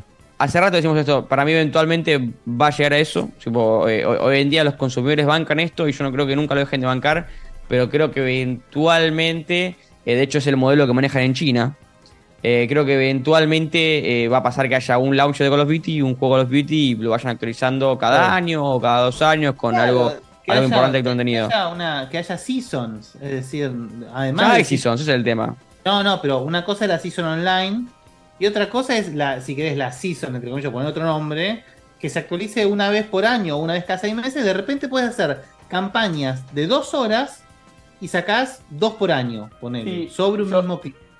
Yo, yo creo que sería lo más lógico en este momento. Y creo que eventualmente, por alguna razón u otra, va a terminar siendo así. ¿eh? Yo confío que va a ser así. No sé cuándo van a tardar para que pase, pero va a pasar. Eh, pero en este momento no tiene ningún sentido para que sea así, porque la gente sigue comprando el juego como está. El juego que sale 60, 70 dólares. Pero a este le pegaron, no- no- este no, ya te digo, la semana que viene salen los datos de venta y no van a estar mal los datos de venta. ¿eh? O sea, la, la- la campaña puede ser una mierda, no va a vender mal el juego. Este, entonces, Ah, sí, claramente. No, eso es verdad, pero ya le, le están empezando a pegar en la, en la- en la opinión pública. Con, con este le pegaron bastante, entonces tampoco sé cuánto puede, cuánto va a durar la, la de, bueno, la gente lo sigue comprando cualquier mierda. Eh, pero lo mismo lo dijeron en el chat, es la misma enfermedad de Pokémon. Le pegan con, por Sí, todos lados y, y es la versión más vendida del universo. Entonces, la verdad que. ¿A qué, qué sirve que le peguen? Pues la gente lo compra igual. Pegan, pero compran. Y es que bueno, al igual que FIFA, medio que te da al, al jugador asiduo de esto, lo atan con si no te compraste el último que salió, te quedaste fuera de lo que está pasando. Y bueno, y ahí caen. ¿Qué sé yo? No sé. Sí, sí, no hay mucho más para comentar realmente, ya se dieron una idea de cuál es mi opinión. Eh, la verdad que, o sea, no voy a mentir, la verdad que la, la disfruté, no es que no la disfruté, o sea, yo la pasé bien, porque son tres horas, digo, es muy difícil eh, aburrirse en ese sentido. Pero es como lo más bajo de lo bajo. Es eh, una falta de esfuerzo, de ganas. Pero Ya si gastabas eso en 70 segundo dólares, plano. te cortabas un huevo. Es el tema, es el tema. O sea, yo a mí me lo dieron y agradezco a Activision porque nos, nos da el producto para que lo probemos. Eh, pero si yo pongo 70 dólares acá y me interesa en lo más mínimo la campaña, ya te digo, me compro por la campaña, pero me interesa en lo más mínimo la campaña, digo, ¡fua! Me cagaron. O sea, me cagaron. Sí. Eh, pero bueno, ya hay su- suficiente información para que se den cuenta de cómo es el caso. O sea, realmente si compran el juego me parece que es porque saben el- a lo que están entrando. Eh, así que nada, no, no recomendado, al menos por el precio que está. Y bueno, como sabemos, Call of Duty no baja, los Call of Duty no bajan de precio. O sea, hay Call of Duty de hace 10 años que salen 40 dólares todavía. Entonces, eh, no, le, no- les diría espero una oferta, pero no existe tal cosa. O sea, es como esperar algo que no va a pasar. Eh, así que directamente les digo, no lo compren. Claro. O por ahí sale en Game Pass algún día, ¿quién te dice? Eh, yo Eh. diría que sí. Yo creo que especialmente los Call of Duty viejos los van a, poner a- empezar a poner en Game Pass, lo cual es radicalmente diferente a la estrategia de hoy en día, que es literalmente no bajar ese precio. O sea, dejarlos. O sea, nunca viste un Call of Duty por abajo de 10 lucas. Bueno, imposible. Al, al cambio de hoy, ¿no? Obviamente. Eh, así que nada, eso, eso es todo con respecto a Modern Warfare 3. Bueno, rancio, rancio, la verdad de, o sea, obviamente no, no voy a esconder que estamos hablando de algo que en su esencia me parece rancio, pero obviamente no, no, no quita que sea un producto que la gente disfrute, pero ya me parece que se están pasando, igual la misma opinión que tengo sobre Pokémon, es decir, con la diferencia de que Pokémon me gustaba, me gustó en algún momento, pero esto de- de- de abusarse de, de los fanáticos en vez de en vez de apoyarse en ellos y crear productos para que te sigan alimentando el producto abusarse de, de ese cariño de ese amor casi incondicional me parece una falta total de respeto pero bueno nada Eh, es culpa de Microsoft por supuesto no no no, quede- no, no, no cabe otra conclusión Con que- Sony no pasaba esto. con- con- claro cuando estaba cómo se llama el- cómo se llama el viejo que se fue a la pija que fue con todas las valijas el ex CEO de Sony Ah, ¿cómo se llamaba? Eh, Ya nadie se acuerda, sí, irrelevante.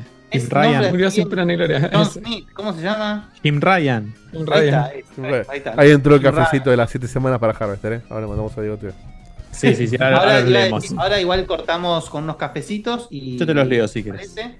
Dale, dale, dale. Muy bien. Vivaldiame. Vivaldiame. Ah, ahora Vivaldiame. bien, bien. Para, para, pa, pa, pa, pa, pa, pa. Ahí está. Qué bien, qué bien. Y arrancamos fuerte porque nos compraron 100 cafecitos. Sin título Mierda. directamente, dice, la inspiración para el mensaje no está, pero gracias por la compañía y gracias a la gente de Discord que me hizo gastar plata en mega ofertas. Vamos, checkpoint. Muy bien. Eh, pero quiero saber quién es, che. Y no, no, no, se, se escondió en las penumbras. Pero aportó, aportó. Amigo, un amigo de Dieguito compró 20 cafecitos. Dice, no le des bola, Dieguito, me estallo con tus chistes siempre. Ansioso esperando tu show de stand-up. Yo estoy al derecho, al revés estás vos. Pero hoy, hoy, no, lo- hoy no le pegamos a Dieguito. No, debe ser algún No, momento no, debe ser, no sé. debe ser Perufo que, que lo mandó. Después otro para Dieguito, fan no, de... pará, perdón, perdón. Eh, la verdad que Pelufo podría. O sea, de- el único lugar donde, lo banca, donde se lo bancó podría poner un poco más. Pero Claro, nada. Eh, fan de KE compró tres cafecitos. Dice, dale, Dieguito, que voy a ir a ver a Teachers mañana, eh. Banca Vamos, nuestro papá. ídolo, dale. Ese- ese. Sí, Vamos que Sí, sí, sí. mañana se vive una, una noche. Mañana vuelve rock. el rock por única vez, porque no sabemos cuánto dura esto. Este, así que es ahora nunca. ¿Alguien sabe cuándo vuelve Seba? ¿Cómo es esto? Eh, Se quedó dormido. Se dice que dormida, pongo la, pongo la cámara y dijo hasta mañana, chico. Una nada, cinco minutos. Se me pone la alarma. sí. Ya va a volver, ya va a volver. No Eh, tengo duda, uno, se quedó dormido, eh, apostemos. uno para, uno para Guille. Sergio Tomás de la Buena compró un cafecito. Dice: Guille, sos lo más cuando estás sonrisas aseguradas. Siempre los escucho por Spotify y ayudan a hacer más pasable la jornada laboral. Y finalmente el cafecito inflanta- infantable de esta última parte del año. Las siete semanas para terminar Harvester. Vamos. Eh, y sumo antes de cortar eh, que Octa mandó 10 coffees también. Bien. Hoy estamos levantando. eh, La dolarización llegó a checkpoint. Glad to see you guys again. It's a pleasure to listen to such a smart people. Greeting for Ramallo next to Parana River. Eh, saludos, Octe, y gracias Me por, gusta el tono, me gusta el tono por, indio. por tu café. Para leerlo. Eh, ve- very difficult. Te levanto un ticket, pará, perdón. Eh, eh, mm, estamos, o sea, me, me mata lo del, lo, del, lo del- lo del cafecito para terminar el Harvester. Estamos hablando de una persona que no hace el Harvester, pero se puso a ver One Piece. O sea, las chances de que juegue el Harvester. Están boludeando, claro. Pero bueno, nada. Vamos No, a no, pasar- está bueno, no, no lo va a hacer el. No, al, al que, al que está poniendo los No, cafés, no. lo pongas más. Debería. Es su palabra en juego, escúchame. Pero, eh, pero dijo lo mismo hace. ¿cuánto, ¿Cuántas veces ya hizo la promesa de Pero ahora lo, se comprometió, hizo, hizo un pacto de plata. Es, es- es- es Es que la otra vez también es un pacto de plata. Sí, sí, no, el dinero no es el problema. Ya sabemos que si cuando- que de última te dice, chicos, yo pongo mi parte, lo vimos, ¿eh? Eh, no, no. Claro, te, pa- te paga lo, lo que le pagaron en el café. Claro. Terrible, boludo.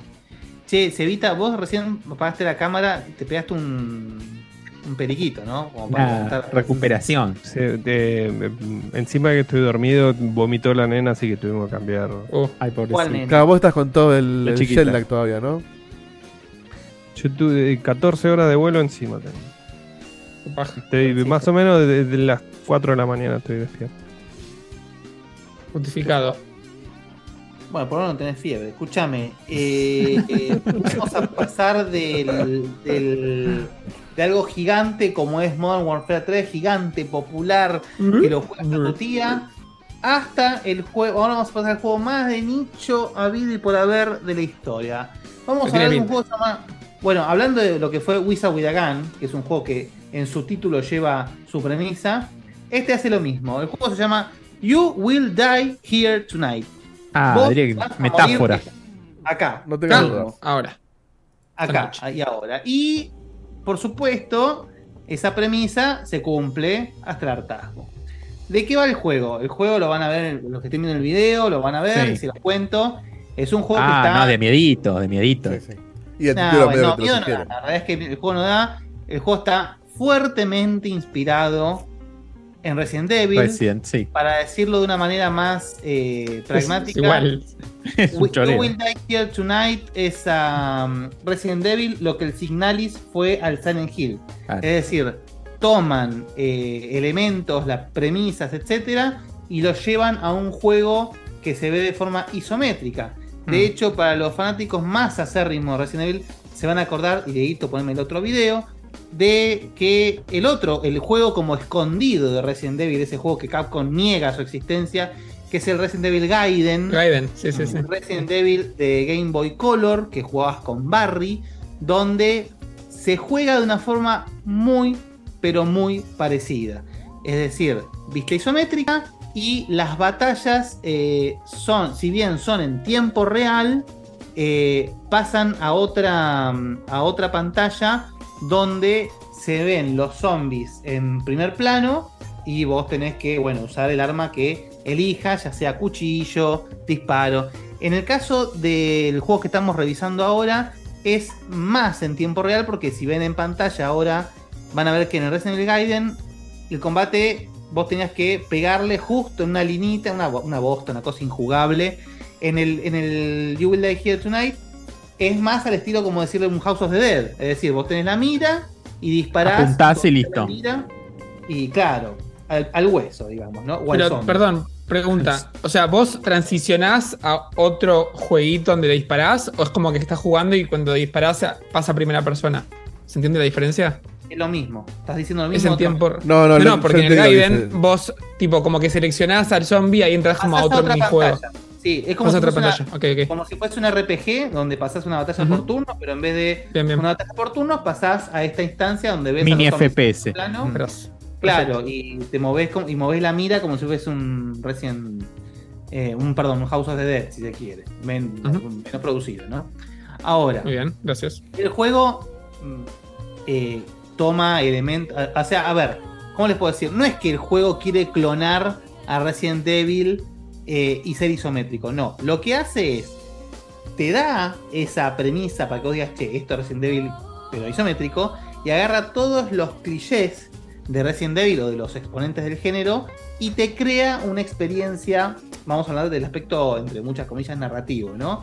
Es como que agarra las bases de Resident Evil para que vos digas, ah, bueno, esto va a pasar lo mismo y no, y te lo lleva para otro lado, Claro. está bueno, está, está bien logrado. Pero lo, lo más interesante que tiene el juego, y de ahí viene el nombre del juego, es que vos arrancás el juego con un equipo de seis personajes, ¿sí? Que eh, se van a morir. O sea, la realidad es que se van a morir. Entonces, eh, ya sea porque no te bancaste una batalla, o ya sea porque, la- porque en un momento del juego, el juego te pone una trampa inesquivable y se van a morir. ¿Cómo Ah, funciona sí, sí, esto? sí, Se preguntan. ¿Los jugás Eh, ¿cómo funciona secuencialmente o, o se separan y los vas alternando? ¿Cómo es? Exacto. Al principio del juego, muy a lo Resident Evil, se separan. Mm. eh, y después vas obteniendo datos de dónde está cada uno, qué está haciendo cada uno, pero los vas manejando, como dijo recién Beto, en forma secuencial. Cuando tu personaje que estás controlando se muere, pasas al próximo. Mm. ¿Cómo se muere el personaje? Y ya sea porque ya les digo, una batalla que no te fue bien y morís, o porque de repente estás yendo por un pasillo, aparece una roca y tu personaje no corre más rápido que esa roca y te mata. Pero te- si, Entonces, si morís piensa- antes, si morís antes del final pactado, este, te perdés parte de, de- de- de- de- de esa, de esa sección, digamos, del personaje. Bueno, es que en realidad ahí está, digamos, es como que el juego eh, en ese sentido es muy tibio. ¿Por qué? Porque uno, cuando está jugando la primera vez el juego, dice, uy, chao, no, tengo que administrar todo de forma perfecta para que si Claro. llegar con, hasta el máximo posible con un personaje que me lo maten por historia y seguir con el, con el próximo. Mm. eh, y, y cada batalla hacerla milimétricamente y los recursos, etcétera, porque encima cuando vos morís con el personaje que viene después, podés ir a lootear el, Ah, el cuerpo del personaje muerto, digamos. Entonces, Mm. es como que uno piensa que el juego está armado de tal manera que vos tenés como seis chances de llegar hasta el final del juego, digamos, Claro. ¿no? Lo cual es, es una falacia absoluta. ¿Por qué? Porque si te morís seis veces, o sea, si vos llegás al último personaje y te cagás muriendo, tenés una pantalla de Game Over, Continue, sí, y seguís el juego con los seis personajes. Es decir, Ah, en realidad es como que el tema de, de las- de la muerte secuencial de personajes tiene que ver con que vos tengas una forma, si querés, original o atractiva, de ir descubriendo lo que pasa en, en el juego. ¿Por qué? Porque vamos a usar el mismo ejemplo de antes para no spoilear sorpresas. Porque en realidad es un juego que ahora vamos a ir a, la- a si lo recomiendo o no. Pero el tema de la, de, de la pelota a lo Indiana Jones, ¿no? Vos estás así explorando, llegás a una habitación, viene la pelota Indiana Jones y tu personaje vos decís, "Bueno, voy a correr, las bolas, la pelota te lleva puesto y cagaste. Bien. ¿Qué pasa? Cuando vos vas con otro personaje, la bola ya pasó. Entonces Claro. vos puedes explorar más allá de donde llegó tu pobre personaje que... Eso está bueno. controla- Eso está bueno. Entonces, te crea una experiencia o una ilusión de que estás en esa lucha por la supervivencia sin que conlleve un estrés de, digamos, de, uy, la puta madre, me vino un zombie de repente, porque hay veces que se pone peludo. O sea, vos cuando empezás a jugar decís, "Ah, el combate es una boludez, porque te aparece un zombie, dos zombies, pum. El headshot es fácil de hacer con, con- con- con la mecánica que estamos hablando, digamos. Eh, y de repente agarrar el escopeta y volás toda la mierda. Pero de repente te aparecen seis zombies, cosas por el estilo, y se pone difícil. Entonces, si uno realmente tuviese seis chances para hacer el juego, y estaría muy peludo el juego. Entonces, bueno, creo que el juego en ese sentido es benevolente. Capaz, lo que debería hacer el juego es crearte una dificultad para que, que- que se habilite cuando terminás el juego, para sí que sean seis chances. Cuando ya conoces el juego, creo que sí estaría bueno eh, crear esa, e- esa experiencia, digamos, ¿no? Ahora, el, si lo recomiendo, lo recomiendo sí, digamos justamente si sos muy del género. Es un, es un, es un horror hecho y derecho de principio a fin con lo bueno y con lo malo. Es decir, el juego está hecho a propósito, vetusto, es, es medio piedra a propósito. De hecho, igualmente, siendo que el juego es isométrico, no se maneja tanque, se maneja Claro. donde vas, se va el personaje. Así que en ese sentido es muy, muy amigable. Pero tenés la limitación del recurso, tenés muchísimos puzzles a lo Resident Evil o a los Survival Horror de los 90, si se quiere. Y la verdad es que el juego está muy bien, más teniendo en cuenta que es el primer juego de un equipo indie súper chiquito. Entonces, El- si ustedes después se ponen a explorar reviews del juego, ahí van a ver lo que yo les digo. Van a ver que está muy separado la review del tipo que es del palo con la del que no. Y, y es obvio, porque es un juego que es, es muy para el palo del fanático del, del survival horror. Porque, por ejemplo, el Signalis. El Signalis tiene un montón de componentes que sirven para recomendar a gente que no es del género. Tiene un componente narrativo muy fuerte, tiene un, un, feeling eh, bastante peculiar. Este no, este es agarra todo, es como si dijese agarra todo el menjunje que, que podés armar en base a todo el horror de los 90, con, obviamente con Resident Evil siendo predominante, y te crea esta experiencia. Y está buenísima, dura muy poco, porque es un juego que, que tomándote todo el tiempo del mundo para explorar, no lleva más de 5 horas. Eh, entonces no es que, o sea, se termina antes de que te pueda llegar a molestar o a aburrir, digamos, ¿no? Claro. Así que, mm, y bueno, y acá en el chat me dicen, el Signalis tuve que salir a buscar sentido en YouTube. Es verdad que la historia del Signalis es compleja, eh, tiene mucho Nier Automata y Evangelion en el medio y se te parte un poco la bocha. Este no, este es mansión, laboratorio, zombies, alguien te traiciona y sobrevivir, punto, ya está. Entonces, así que por ese sentido no van a tener problema. El, el chiste del juego es sobrevivir y otra cosa que destaco son los gráficos. Los gráficos, eh, obviamente, tiene que haber una limitación por esto de que les digo de que es un equipo muy chico, un equipo indie, pero le da el toquecito lindo del survival horror viejo, de esos gráficos medio, medio feos, digamos, que te dan ese, ese, ese impacto cochino. Así que nada, es un juego, sinceramente no sé cuánto está, si alguien me ayuda con ese dato. A ver. Eh, pero es un juego que es muy interesante, pero ya les doy la advertencia de que es un juego casi exclusivo para 1400. amantes. ¿Cuánto, perdón? 1004. Bueno, está muy bien. Más está muy bien. ¿no? además, doble 2800. me parece que está bueno bancar proyectos de este estilo, digamos, porque está muy bien logrado. La verdad es que está muy bien logrado. Es, es decir, el no es que, se nota que la gente no es que dijo, bueno, vamos a hacer Resident Evil, pero indie. No, eh, esta gente claramente tiene un amor fuertísimo por el género y está muy bien logrado lo que claramente quisieron hacer. Así que eh, depende mucho. Si, si sos del palo, te va a encantar. Te puede romper un poco las bolas, puede estar un poco frustrante, pero ahora con el diario del lunes, sabiendo que el You Will Die Here Tonight es medio una, una falacia, digamos, eh, jueguenlo tranquilo, exploren, hagan los, los puzzles tranquilos, jueguenlo, diviértanse, está buenísimo. Eh, si no sos del palo, te va a parecer una, un juego muy vetusto y no, no, no es recomendable. Bien. Muy bien. Interesante. Muy bien. Será streameado. Es un muy lindo juego para streamear, totalmente. Es Sí, verdad, sí, es una buena idea.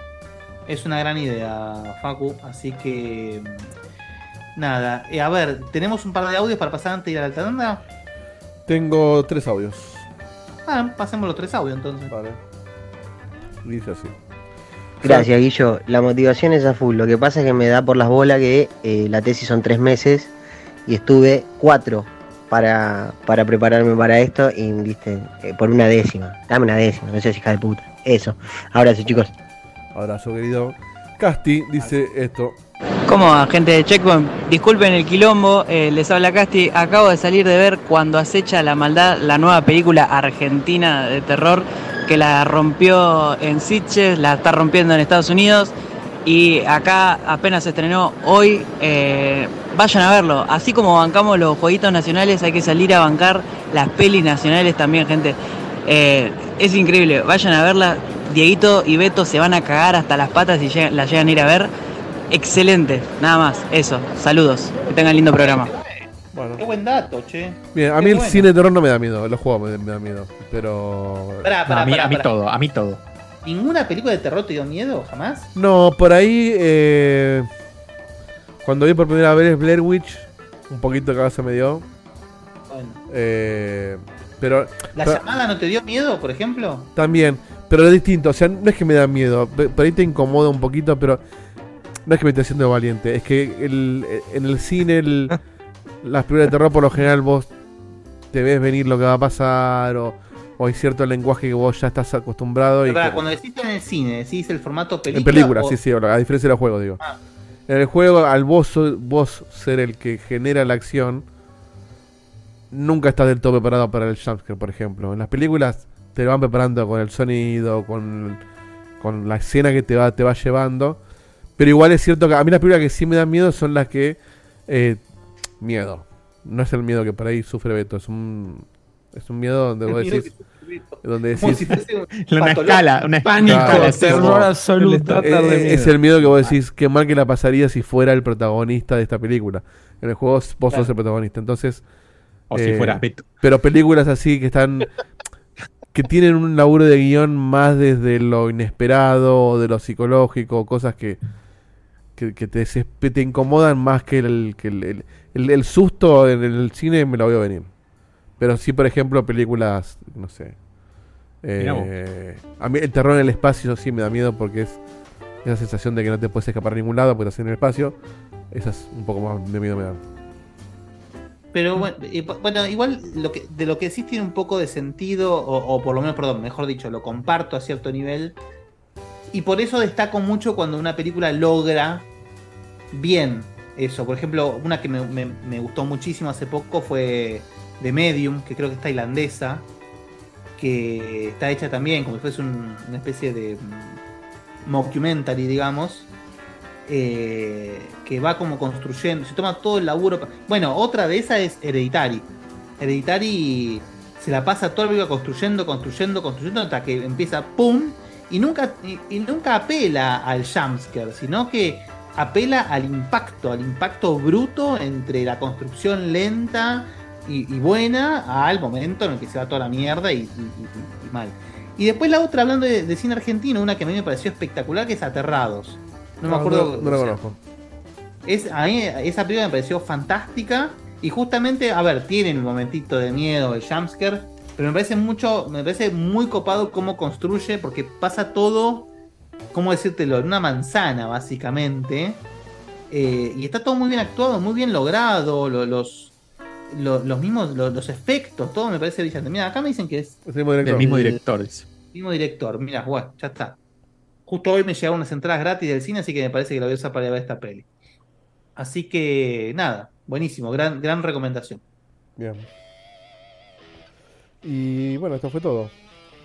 Para la semana que Ah, viene. ya estamos con los audios, ok, Sí. listo. Bueno, entonces vamos Ah, perdón, perdón, perdón. Acá ah, entró uno más, entró uno más, perdón, perdón. Este me lo comí. Ahora sí, el último. Ole. Guillo Lobo.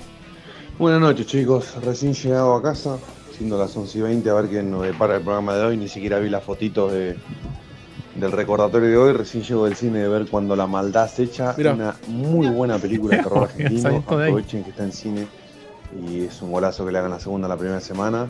Y Me crucé con buena. Pelufo. Eso, ahora sí, esto fue todo.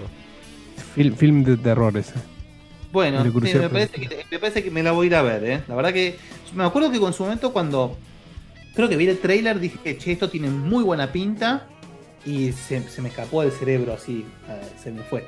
Así que buen- viene buenísima la, mm, la recomendación. Así que bueno, eh, vamos a la tanda. Yo lamentablemente me despido para poder Éxitos en la season del Mortal, digo, en la audiencia de. sí, sí, sí, sí. Eh, justamente para ejercer mi rol como combatiente, digo como abogado. No, sí, sí, Así sí. que, Mm, eh, sí. bueno, saludos a Yao, digo saludos a tus colegas. al juez, al, Al señor doctor Khan. Doctor Khan. Bueno, buenas noches. Eh, le- le- a mis colegas le digo que tengan una muy buena segunda parte del programa. Gracias. Y a Cevita que sueñe con los angelitos. Sí, sí, sí, está, está que Que, no. o- o que no se manche mucho con vómitos, por lo menos. Este, bueno, vamos a una muy breve pausa para, para ir al baño, para eh, lo que quieran. Y nos vemos en dos minutos nada más. Eh, y seguimos con mucho más Checkpoint. Adiós. Chau, chau.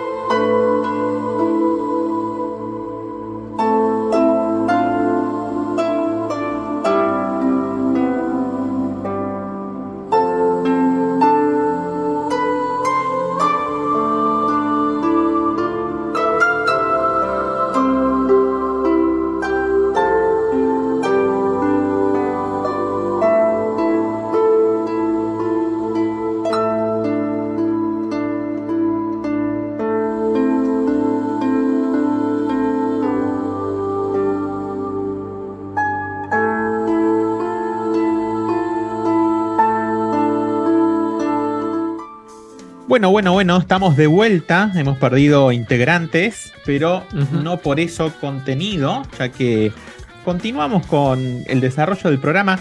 Muy, muy activo hoy el día para, para Marquito, para nuestro joven, ¿eh? que nos va ahora a hablar del El mes, el, el cuatrimestre Sí. casi. El, el checkpointer del Hicimos mes. elaborar con todo, ¿bien? Sí, sí, lo estamos explotando, crancheando mal. Eh, Otra que, el, que, el- que lo de Call of Duty. Así que, Marquito, contamos qué es esto UFC. Eh, ¿Qué estuviste jugando? ¿Qué nos podés decir? ¿Cómo, cómo, viene, ¿Cómo viene la mano con esto? Pero, Ana, en 10 años creo que nunca pasó una review de este juego. Así que imagínense. Pues mira, pionero. Trascendental, sí. Sí, sí, vengo a traer lo que nadie habló, lo que, lo, lo que no quieren hablar. ¿eh? Eh, bueno, sí, para darles un poco de contexto, vamos a estar hablando del el UFC 5, eh, que es la entrega obviamente relevante al, al deporte UFC o a la categoría de, de pelea UFC, eh, de- desarrollado por EA Sports, como de costumbre, game. como todos los juegos de deporte. Eh, pero en este caso no es una entrega anual, eh, es una entrega que es medio la hacemos cuando se nos canta. O sea, hace bastante Eh, está Sí, Bien. el 4 salió en 2020, si no me equivoco. Eh, por alguna razón, hace, hace rato que no lo sacan en PC. De hecho, este tampoco salió en PC. O sea, son todos juegos de, de PlayStation y Xbox. Me, me- me gana por qué. O sea, realmente no entendería si el costo de desarrollo es tan, tan fuerte realmente cuando usan el mismo puto engine para todos los juegos. Pero bueno. Eh, Es inexplicable. es- es el caso. No tiene sentido. Realmente difícil de explicar, pero bueno, es la realidad. Tenemos este juego en PlayStation y Xbox. Y de vuelta, como digo, es la quinta entrega, pero no es una entrega nueva. Entonces es algo a tener en cuenta cuando yo hablo de por ahí los cambios un poco. Cuando, cuando yo hablo, por ejemplo, del FIFA y les digo que cambió entre el año y este año pasado, es tipo, bueno, pasó un año, ¿entendés? Es la entrega nueva. Entonces medio que a este punto esperamos, ¿no? Que no cambie mucho. Es como que nos Sí. acostumbramos a eso. Pero cuando no sacas un juego por 3, 4 años y el cambio es, es, es como si fuera el año pasado, o sea, es como si fuera una, una entrega anual, ahí pega un poquito más fuerte. Es, es- sigue siendo EA Sports, entonces tampoco la boludez, pero pega un poquito más. Y es justamente el caso con este UFC 5. También les quiero hacer saber que eh, en el chat seguramente va a haber mucha gente que sabe mucho más de UFC que yo. No es como el caso de Fórmula 1, yo te puedo recitar exactamente todos los corredores y cada, eh, cada fábrica que compite eh, en, Fórmula 1. Eh, en este caso yo realmente más que Khabib y McGregor no llego y, y- y no es una cuestión de amor por el deporte que tengo, sino que justamente amor por el realismo y romper cabeza. Entonces yo cada tanto por ahí agarro una carrera, una carrera, una pelea de no sabía ni qué hacían en, en el ring, una, pe- una pelea de, de UFC por una cuestión de, de que me gusta ver cómo se cagan a trompadas, pero si no, si no la veo en vivo muy probablemente no la veo. Eh, y Sí, me es, es pasa muy similar, eh, es muy similar el acercamiento que tengo con este juego. Eh, yo no, soy de jugar juegos de pelea, o sea, yo no juego en Mortal Kombat, no te juego en Street Fighter, entiendo por qué a la gente le gustan, no te juego en Smash ni en pedo, eh, y entiendo por qué a la gente le gustan, eh, pero, pero a mí simplemente justamente esta cuestión de que se sale el realismo por la ventana y es más de, una, de hacer combos, de apretar cuadrado, de X, triángulo, entiendo por qué a la gente le gusta, simplemente a mí no. Me parece que justamente UFC, por cuestiones lógicas de que tiene que apegarse un poco a la realidad, no existe esto de los combos, de bueno, primero el cuadrado, de X, triángulo, si bien obviamente está presente porque es un juego de pelea y hay combos, y por decir... Sí, pero no hay una eh, barra de vida, es otra cosa. Eh, eh, es como que no, ¿entendés? Tiene, pa- pasa más por otros lados. Eh, pasa más por justamente en qué parte del cuerpo haces daño. Sí, por lo eh, cómo físico, afecta, digamos. claro, cómo afecta. La simulación si- del físico. Exactamente. Si yo te pego mucho golpe bajo, cómo te afecta el estamina. Claro. Te vas a poder cubrir, te estás cubriendo arriba, te estás cubriendo abajo.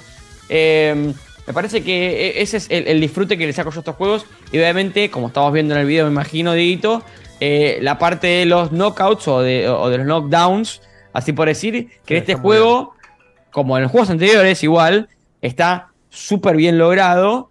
eh, en el sentido de que, bueno, vos le pegás una trompada a alguien y cae hecho muñeca de trapo. Este, Claro. y, esa es una de las cosas que sí por ahí se puede destacar de esta entrega. Porque si bien, de vuelta, la entrega anterior estaba presente y, y- y- y era igual de satisfactorio que lo es, sí lo mejoraron eh, en, en todo lo que es el sistema de físicas y animaciones. Como hacen, lógicamente, eSports, como hacen todos las entregas anuales o trianuales o como sea que se diga. eh, eh, esto de apilarle más animaciones y mejorar un poquito las físicas para justificar, decir, ah, mira, es verdad que cambió un poco. Y justamente el sistema de ragdolls acá es lo que me parece que más se nota específicamente cuando estás ¿no? en el ring, cuando estás viendo una pelea, el sistema de cuando yo te pego una trompada y vos caes hecho un feto, eh, es algo que está súper enfatizado eh, en esta entrega y yo adoro, sinceramente, porque de vuelta me parecen las partes más satisfactorias de todo el gameplay cuando vos le pegas una un sopapo en la cabeza a alguien y se le apaga el cerebro. Eh, tan feo como suene, es la realidad. Eh, Se trata Sí. de esto el deporte, chicos, perdón. este sí. no, no- no tiene animaciones predefinidas donde el golpe entra o no entra, sino que el golpe impacta según. O sea, el golpe es si la animación realmente conectó, no es, no es simplemente.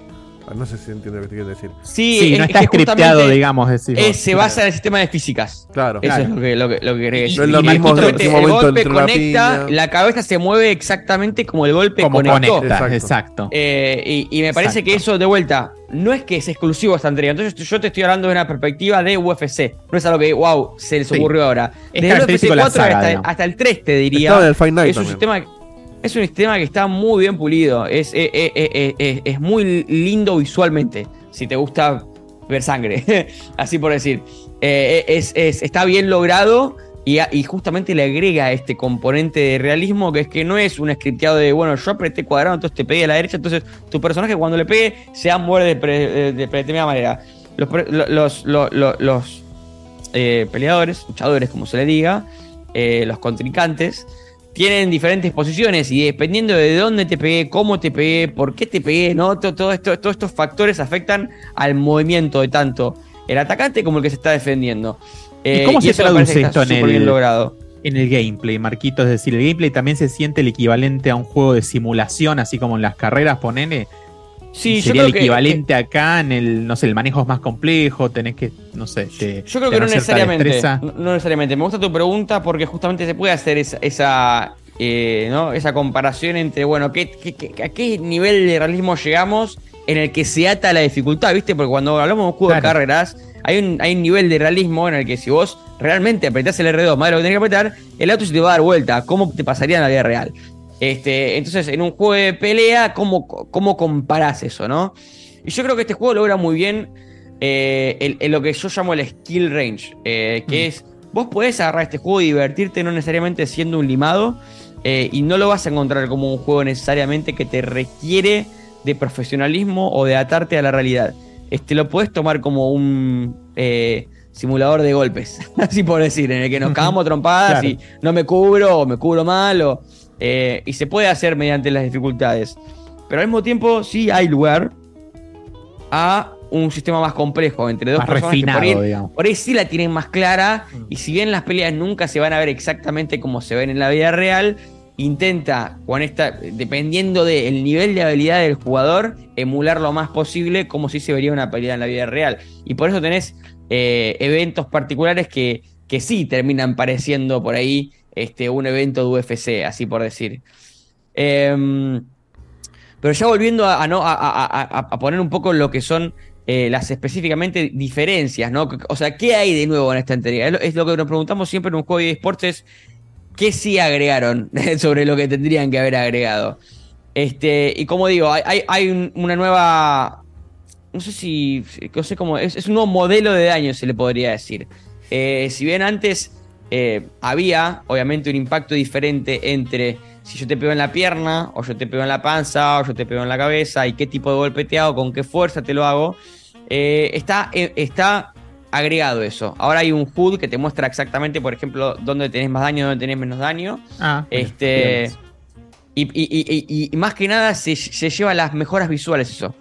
Como que hay, así por decirlo, maneras de darte cuenta exactamente dónde te golpearon Por las visualmente. heridas, decís, ponele moretones, heridas, ese tipo de cosas. Exactamente, sí. Eh, me parece que eso está, está mejorado. Eh, es, es como un nuevo sistema de lesiones, se podría decir, ¿no? Eh, y estas lesiones se te pueden dar ya llevándolo a, a los modos de juego, por ejemplo en un modo carrera, ¿no? Que es, de vuelta está presente en un FC4, está casi calcado acá, pero ahora lo que tenés es, por ejemplo, que puedes, estás entrenando y te puedes lesionar. Y eso en el modo carrera te puede afectar en tu próxima pelea. en qué tan preparado estás. Te puede posponer la pelea, el, el dinero que, que puedes sacarle a la cantidad de peleas que puedes hacer. Como que vos te lesionás y tiene un impacto real en tu carrera. Que, repito, es una copia y paste con un par de diferencias de lo que se veía en el UFC 4. O Sí. sea, de vuelta ahí no mejoraron mucho. Y me parece que es uno de los, uno de los eh, modos de juegos que la gente más juega. ¿Por qué? Porque vos en el UFC siempre tenés la posibilidad de crearte tu personaje. Y ese personaje vos después lo puedes usar dentro del online. Entonces, el modo carrera está vinculado al online, porque vos vas mejorando tu personaje con experiencia, que también podrías ganarla jugando online, por supuesto, pero hay toda una progresión en el modo carrera que te da, te va dando experiencia y vos después, después vas gastando esos puntos en Sí, aparte específicamente ibas aprendiendo los que golpes. En la carrera Claro. te, te van enseñando técnicas que, que te arman tu personaje. Claro, tenés entre cada carrera, entre cada carrera, entre cada pelea, mierda, de vuelta, che, entre cada pelea tenés este mm, lo que son estas sparring, eh, sesiones de sparring que pueden ser, digo, con otra persona o podés poner práctica una bolsa eh, y te van enseñando, ¿no? Justamente las mecánicas de cubrirte, las mecánicas de, de combos y demás. Eh, y eso, de vuelta, eh, está, está calcado, pero le, agregaron esta cuestión de que vos en un sparring, por ejemplo, te puedes lesionar y eso después afecta a las peleas de verdad, ¿no? Cuando vos tenés que ir a subirte al ring de verdad. Eh, después, eh, de, vuelta, tocando en lo que es modo de juego, está este modo que se llama Fight Week, que sería mm, como revivir o, hacer predicciones sobre peleas que pasan en el evento verdadero de, UFC que se da en la vida real. Obviamente no hay eventos de UFC todas las semanas, pero se basa en peleas que pasaron o que van a pasar y vos podés predecir eh, cómo van a ser estas peleas, puedes jugar estas peleas como alguno de los dos eh, peleadores y dependiendo de que, cómo te va, podés sumar experiencia y puntos para no solo mejorar tu personaje, sino que comprar por ahí alguna que otra eh, boludez para después subirte al ring hecho todo un unicornio. Em, después tenés, bueno, lo, que toqué, el, modo carrera, que está vinculado altamente con el modo carrera online, donde los, luchadores pelean eh, entre cuatro divi- divisiones con un emparejamiento que está obviamente basado en cuántas peleas ganaste, cuántas peleas perdiste y qué tan fuerte es tu personaje, porque hay personajes que van a ser mejores que otros, lógicamente, porque tienen más tiempo, además de lo que es la habilidad de la persona que lo está controlando, ¿no? Eh, y vuelta, ganas puntos de evolución, vas mejorando. El modo carrera es casi idéntico, como dije. Eh, hay más variedad en lo que son los, eh, específicamente, aparte de las lesiones, hay más variedad en lo que son los eh, entrenamientos de sparring. Están las lesiones que le, afectan. Y hay una dificu- dificultad, un modo de dificultad que me pareció interesante, que se incrementa, que es el modo legendario, en el que no tienes HUD, o sea, vos no, no, no ves ninguna indicación de tu estamina o de dónde te hicieron daño, qué porcentaje de, de tu cuerpo tiene más daño, qué porcentaje tiene menos. Entonces no tenés ninguna indicación aparte de lo que ves y hay más daño y te drena la, el estamina, te drena la resistencia súper rápido. Entonces, eso sí, por ahí, ahí ves lo que vendría a ser casi más estratégico, más, casi más táctico, como lo vendría a ser, ¿no? En, en la vida real. Y me pareció, cu- cuando lo probé me pareció súper interesante. Eh, obviamente, jugar un modo carrera entero así es un bodrio porque es súper difícil. eh, especialmente porque la inteligencia artificial es bastante buena cuando lo quiere ser. No es, no, es eh, al ser tan controlado el ambiente de la inteligencia artificial, por ahí nosotros estamos acostumbrados a, a- por ejemplo, en un juego de carrera donde tienen que haber 20 autos que están todo el tiempo, eh, tienen que estar todo el tiempo conscientes de cada curva, de cómo tomarla, de, de- tener tres autos encima, de cómo reaccionan a tu movimiento y al de los otros. Acá es uno a uno. Entonces es mucho más fácil, creo que para EA Sports, lograr una inteligencia artificial pulida que cumpla y que, que haga el, el- laburo que tiene que hacer con creces, y yo creo que lo hace de vuelta. Lo viene haciendo, obviamente está un poquito mejorado y por ahí te das a dar cuenta de que hay ciertas reacciones específicamente a la defensa, o sea, cómo se defienden y cómo se cubren, que están mejor logradas. Antes por ahí, eh, especialmente en dificultades medias para abajo, si vos eh, eh, golpeabas a, a- a- a un contrincante, lo más probable es que falle mucho en lo que es defenderse. Y ahora realmente como que lo piensan bien y se adaptan a cómo vos peleas eso me parece que está muy bueno. Eh, después en el modo Fight Now, que vendría a ser ¿no? pelea ahora, eh, o sea, un- una pelea rápida. Tenés nuevos tipos de combate, como podría ser el kumite, que es como una cosa medio rara karate este, que se hace también. Eh, el- el- el- lo que sería el backyard o el patio trasero, que es como Sí. las peleas así, viste, callejeras. Pasa que hay una que categoría que en YouTube la puedes ver que se llama así Bayern eh, Fighting. Creo que pelean ahí en un, Ponen Claro. dos rejas y se, se Wow. garapían en un, en un patio. Claro, y justamente está metido acá, es como más violento, más irregulado, así por decir. eh, y obviamente forma parte de la carrera porque como que arrancás ahí, se, te, se da la idea de que a vos te Claro. sacan de ese vaquear, ¿no? Eh, y bueno, después está el evento principal y el campeonato, lógicamente, como son lo- los de UFC normalmente. ¿Tiene microtransacciones, algún modelo de pases y ese estilo? como O sea, es que no estoy seguro, no, no me di cuenta porque no, no puedo probar mucho el modo online. No sería un juego de EA si no lo tuviera. Eh, bueno, yo este no lo probé, obviamente, pero el 4 creo que vos podías comprarle ropa a los guantes y pantalones y toda esa, girada. Está bien, está bien. Sí, eso, eso, los skins siempre están. Eso obviamente te lo confirmo desde ya. Está lleno de, de customizables de, de visuales, más que nada. No estoy seguro de si podés eh, gastarlos en, en experiencias. Por ahí alguien en el chat sabrá. Por ejemplo, en la NBA sí podés. De hecho, la NBA, la, la, la, la mecánica principal Claro. de la NBA es justamente comprar VCs para mejorar tu personaje. Porque si no tienes un grind eh, irremontable. O sea, eh, claro. Que es lógicamente pay to win en su mayor exponente. Acá yo no lo vi, pero bueno, no lo descarto porque es EA. Eh, pero sí, la, verdad que eh, no mucho más para tocar. Gráficamente, de vuelta, a mí me parece que se ve muy lindo. Pero si los pones los dos al lado, no vas a ver una diferencia mayor. Hay, como siempre, mejoras en, la iluminación. eh, en cositas particulares que dices, ah, mira, esto está cambiado. Las introducciones en particular están muy bien logradas y son muy, muy fieles a la realidad. Ni hablar de las expresiones faciales y las caras, eh, pero eso también de vuelta, desde el UFC 4, que son muy buenas. Por otra, por la, la misma razón que les digo, o sea, en el FIFA hay miles de jugadores, acá en UFC tenés una selección mucho más limitada, entonces es más fácil lograr el, el- el realismo o eh, que las caras se parezcan mucho a las caras de la realidad. Eh, entonces eso está súper bien logrado. no, no hay el, el típico. Eh, no la, la visual típica que vos ves de un personaje FIFA que decís, este chavo no tiene nada que ver, pero parece que es una versión que le, le pegaron una trompada en la cabeza y quedó medio tonto. eh, que todos los jugadores que no son Messi, que no son Ronaldo, como que tienen una pinta de. No tiene nada que ver esto.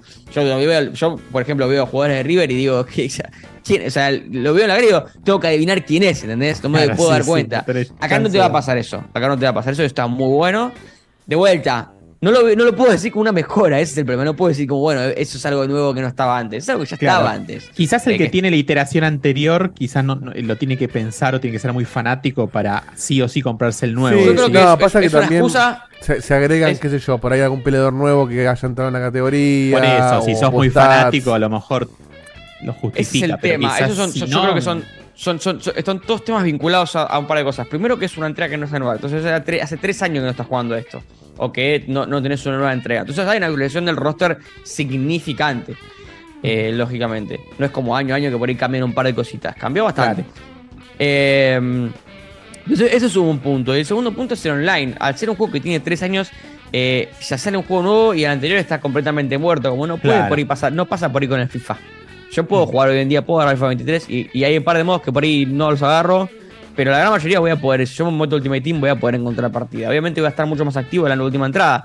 Pero en este caso yo creo que sí, un juego sale tres años después, se actualiza el roster drásticamente, como que al anterior le pone eh, el muere y se terminó. Es, eso, Claro. no, si querés jugar online, lo más probable es que tengas que comprarte la nueva entrega. Sí, y, para- no te sentís tan estafado en porque eso, pasaron varios años. Por más que el juego por ahí no sea un salto enorme, es bueno, hace tres años que no compro un FC. Si sos seguidor de Sí, es cierto, la no es que sale todos los años. Totalmente. Entonces Totalmente. yo, yo la, la conclusión que hago es esa justamente, que para mí para nuevos jugadores que entran a la entrega se van a encontrar con un producto que la verdad que está bastante pulido y muy terminado y lo estuvo antes, o sea, no es algo nuevo eso, pero me parece que si nunca compraste un juego de UFC y querés entrarle, es un buen momento como cualquier Excelente otro. oportunidad, ahí no Claro, este es, es- es una nueva entrega que, te, te- que si bien de vuelta, como no tiene muchas diferencias con la anterior, pero vos venís nuevo, Claro, te no lo sabés. el deporte, no tenés ni idea y te vas a encontrar con un montón de contenido que realmente es muy bueno porque el juego en sí, si bien no cambia mucho con el, con el anterior, es muy bueno, está muy pulido.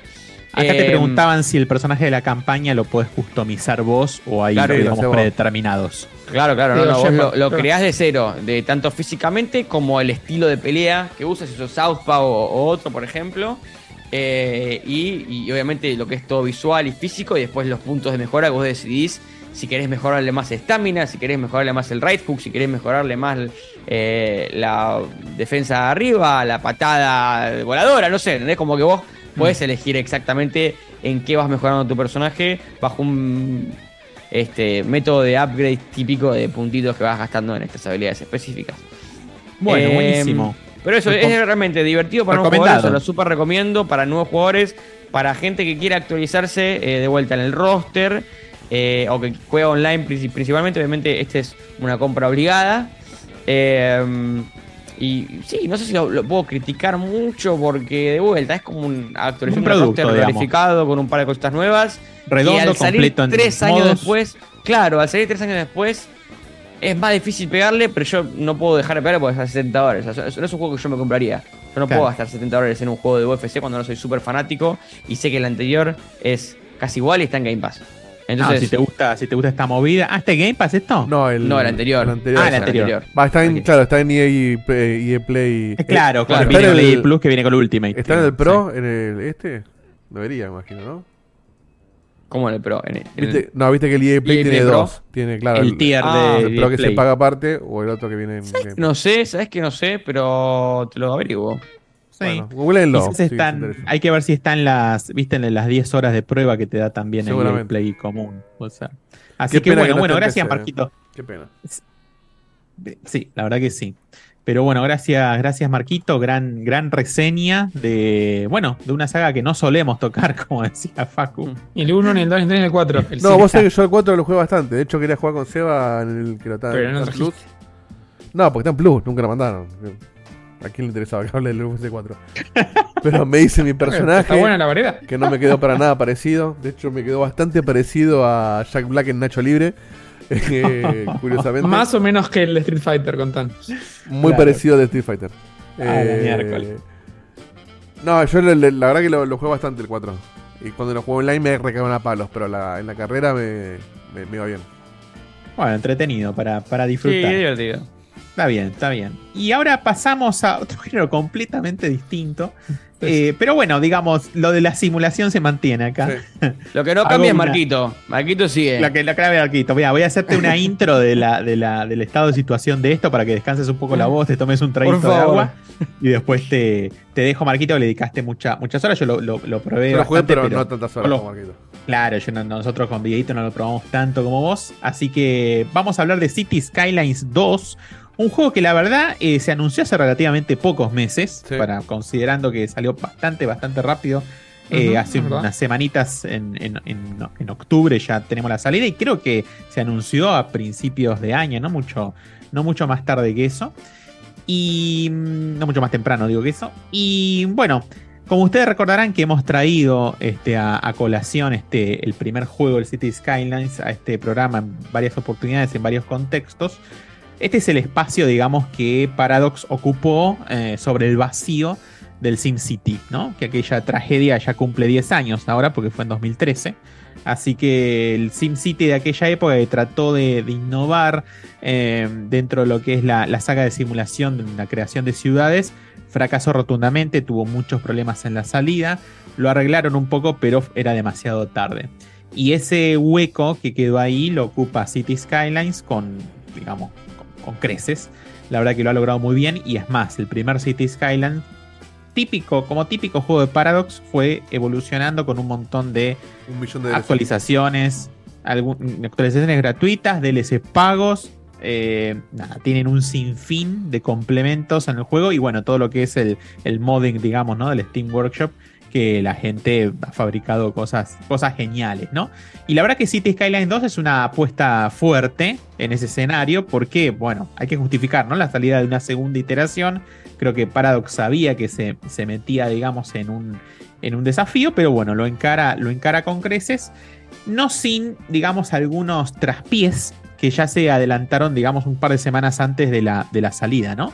El primero fue que anunciaron, eh, porque la idea era hacer un lanzamiento, digamos, simultáneo en PC y consolas, ¿no? Con el anterior había pasado que primero salió en PC, un tiempo después en consolas. Con este querían lanzarlo eh, todo en simultáneo y salieron a anunciar que el lanzamiento en, co- en consolas iba a ser postergado, ¿no? Bueno, una señal. perdón, ¿Qué, qué bodrio jugar esto en consola. O sea, realmente Sí, yo no, no, lo entiendo. yo no, no- no no- entiendo. Yo no sé cómo hacen, pero bueno. Eh, hoy en día, digamos, prácticamente todos los juegos de Paradox están saliendo en consolas. Vos tenés Stellaris, hasta el Grupo Universalis, o sea, olvídate. No, pero para lo los Focus sacan- del mundo está bueno que esté la alternativa como cosa de. No, totalmente. al menos. De hecho, hoy en día han pulido mucho lo que es el traspaso de los, ma- de los controles de, de lo que es PCA de consolas. Se, han- se les han ingeniado bastante. Pero yo, digamos, soy como Marquito en eso bastante Sí, sí, conservador. que para mí hay juegos que son muy de PC. Todo lo que es estrategia, simulación y eso me cuesta, me cuesta mucho. Esto sin un mouse se me hace tedioso. Claro, claro, Quizás por la eso. consola puede Pero bueno. mouse, no sé, pero. Sí, sí, Esto con un joystick. digamos, no, si lo sacan es porque hay gente que lo juega y, Ah. se, y, y se la banca, así que. Pero bueno, la cuestión es que la salida en consola fue postergada. Bueno, hasta ahí mm, un traspié no tan grave. Pero a días del lanzamiento actualizaron los, eh, los requerimientos mínimos ¿no? del, del juego en PC. Y dijeron que, bueno, se habían puesto, no, no los actualizaron para hacerlos más accesibles, sino por el contrario, ¿no? Más picantes.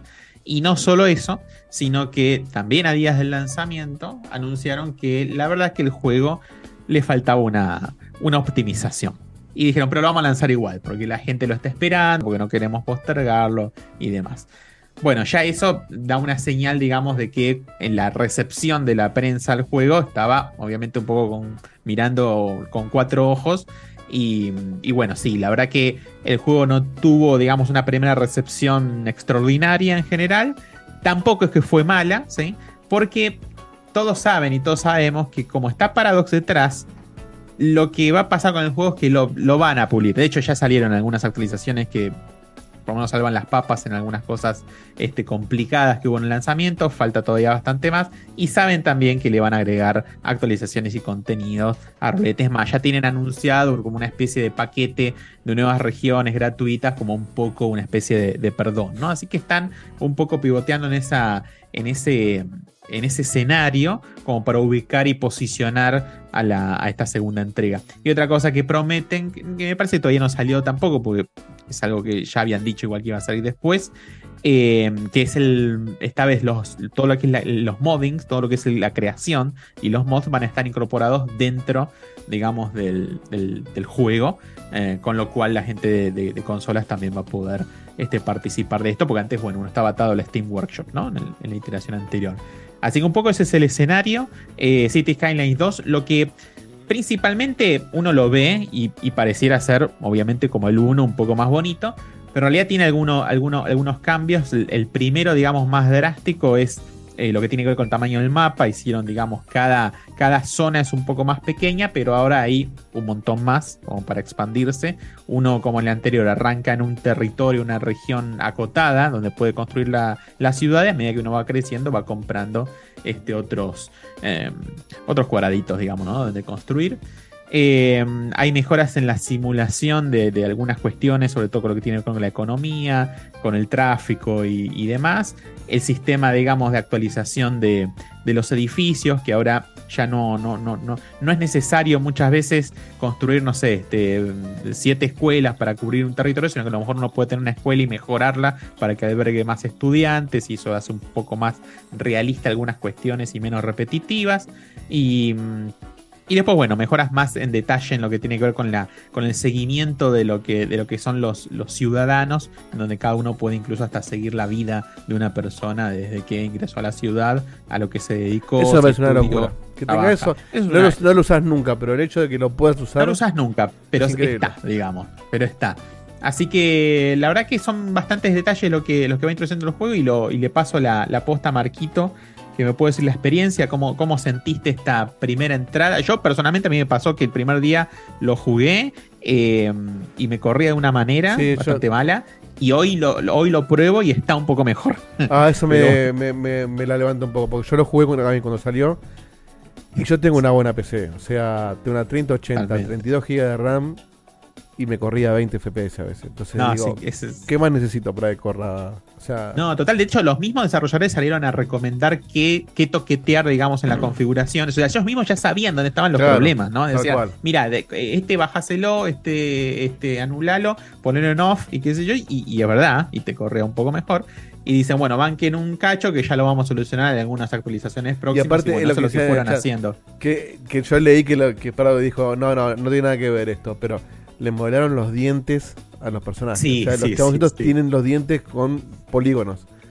Sí, ¿Cuándo en la puta o vida sea, vos le vas a hacer un diente a un, a un tipito en este juego? En un juego que estás está. construyendo una ciudad, no sé, pero está ahí, sí, sí, no sé qué les pasó, se fueron de mambo. Marquito, Sí, tu me parece que eh, el punto más fácil para pegarle es ese que están mencionando ustedes, que es la, la optimización. Es un juego que, en mi opinión, si bien se ve bien, el anterior también se ve bien. Es un Sí, o sea, no sé si el foco está en eso, pero tampoco se ve, digamos, brillante, digo, no es ray No, tracing al, max. Entonces, eh, no, no hay mucha justificación para que No, tiene corra de más que detalles que el, que el otro. No es que se ve mejor, sino que hay. Sí, pero déjate de joder. ciertos, Pero no, son Sí, pero no, es última generación. No es, no es, digamos, algo que vos te acercás, poner el zoom total y ves Para el nada. excelente, brillante, para nada. De hecho, este, uno lo evita eso, hacer el zoom completo. Claro, eso es lo que me, me llama la atención que Uno le hayan juega a puesto tanto, estos juegos. tanta bola al detallecito chiquitito de que recién veíamos el camión donde vos veías los textos sobre el acoplado del camión. Nunca te vas, o sea, si vos me decís ya tengo la ciudad hecha y estoy al pedo, voy a boludear un rato hasta que, no sé, crezca la población, bueno, por ahí ves un camión de cerca. Pero no es algo que, que realmente veas ese tipo de cosas. No, no, tal Está cual. ahí corriendo Y yo creo que, yo creo que es, es- es menos de verlo y más de saberlo, ¿viste? Claro. Porque eh, cuando el sistema Sí. de simulación está basado en realidad, o sea, está basado en hay una persona ahí que va a ir a laburar a este lugar y se va a tomar este método de transporte y va, a- va a tener esa rutina específica y yo la puedo seguir y, y creo que cuanto más complejizas eso, mejor me siento yo en mi cabeza de que lo que estoy haciendo es verdad, que no está siendo simulado, que no está haciendo tipo, eh, hay, hay un número Claro, ahí un Excel. mágico que en realidad no es verdad. Hay una persona, para cada cosa que está pasando hay una persona que, me- que está haciendo eso, ¿entendés? Y me parece que eso, saberlo más que verlo, es lo importante. Yo, como ustedes, no me voy, o sea, alguna vez nada más empecé a sumir a ver qué onda, para ver cómo se ve cerca, pero digo, no es una mecánica que tenga sentido dentro de lo que vas a hacer en el juego. Eh, pero después de eso sí, me parece que Beto tocó algunas de las mejoras o de los cambios más importantes, como por ejemplo que le agregaron, eh, eh, o sea, no que le agregaron, sino que habían ciertas cosas que se salieron como DLCs, porque Cities Skylines original tenía muchos Sí. DLCs y muchos mods, Y que que le agregaban mucho contenido, o sea que realmente al final la mitad del juego terminaba siendo externo a lo que era el juego original. Eh, y por ejemplo, lo que son temporadas, o sea, climas, todo lo en el juego base, o el tamaño del mapa ahora es 28 veces más grande, que también se hacía vía, vía- un mod. Eh, Bueno, estaciones, viste que las regiones que vos elegís están basadas, digamos, o inspiradas en alguna región del mundo. Y las estaciones son en tiempo real en ese sentido. Es decir, si elegís una región que está inspirada, no sé, en el hemisferio sur, digamos, ahora bueno, ah, te cambia cada tres meses de la vida real, no, no, no lo ves. Sí, por lo que leí, juego. por lo que leí, sí, claro. Ah, mirá. y mm, bueno, y después sí el clima es rotativo, ¿no? Es decir, por momentos llueve, por momentos se, se hace de Claro. De hecho, el ciclo día y noche no estaba en el City Skyline de base, en el primero, y lo agregaron después, si mal no recuerdo. En Es este ya lo tenés de entrada, por ahí. Eso, eso para mí es lo que a mí me choca un poquito eh, con respecto a la comparación, ¿no? Porque Cities Skylines 1 es verdad que cuando salió estaba bastante pelado. Si bien es un producto muy divertido, Sí. muy completo, eh, le- se le- hay mucho para agregarle. En este tipo de juegos siempre hay mucho para agregar, siempre hay algo más que se puede meter. Y había no solo muchos DLC, sino muchos mods que realmente le agregaron un montón de jugabilidad, específicamente, por ejemplo, lo que es manejar el tráfico. Eh, entonces, lo que hicieron mucho es, es, es, es- la herramienta de mods original era muy buena, por eso justamente existía la posibilidad de que salgan tantos mods y que sea tan completo el paquete. Entonces lo que hicieron es básicamente incorporar algunas de esas cosas que por ser mods es, y ser muy descarados es obvio que es lo que la gente quiere. Tipo, es, es la mejor manera de darte cuenta de qué quiere que la gente agregue a estos juegos y qué le están agregando ellos. Este, Claro. entonces, a, a mí me choca un poco porque es algo que hay muchas cosas que por ahí uno, uno experimentaría como nuevas, pero yo ya vía DLCs o vía mods ya las Tal tenía. cual. Entonces no es, eh, a cierto punto no es una, no le agregaron nada para mí, ¿entendés? Te digo en y, ese y otra- y otras que no están y que sabes que en algún momento las van a vender.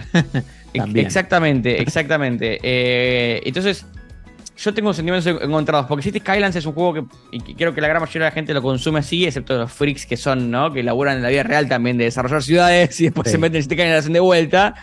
Eh, este lo agarrás una o dos veces por año, te armás una ciudad, la limás totalmente hasta que los hasta que hay más autos que calles.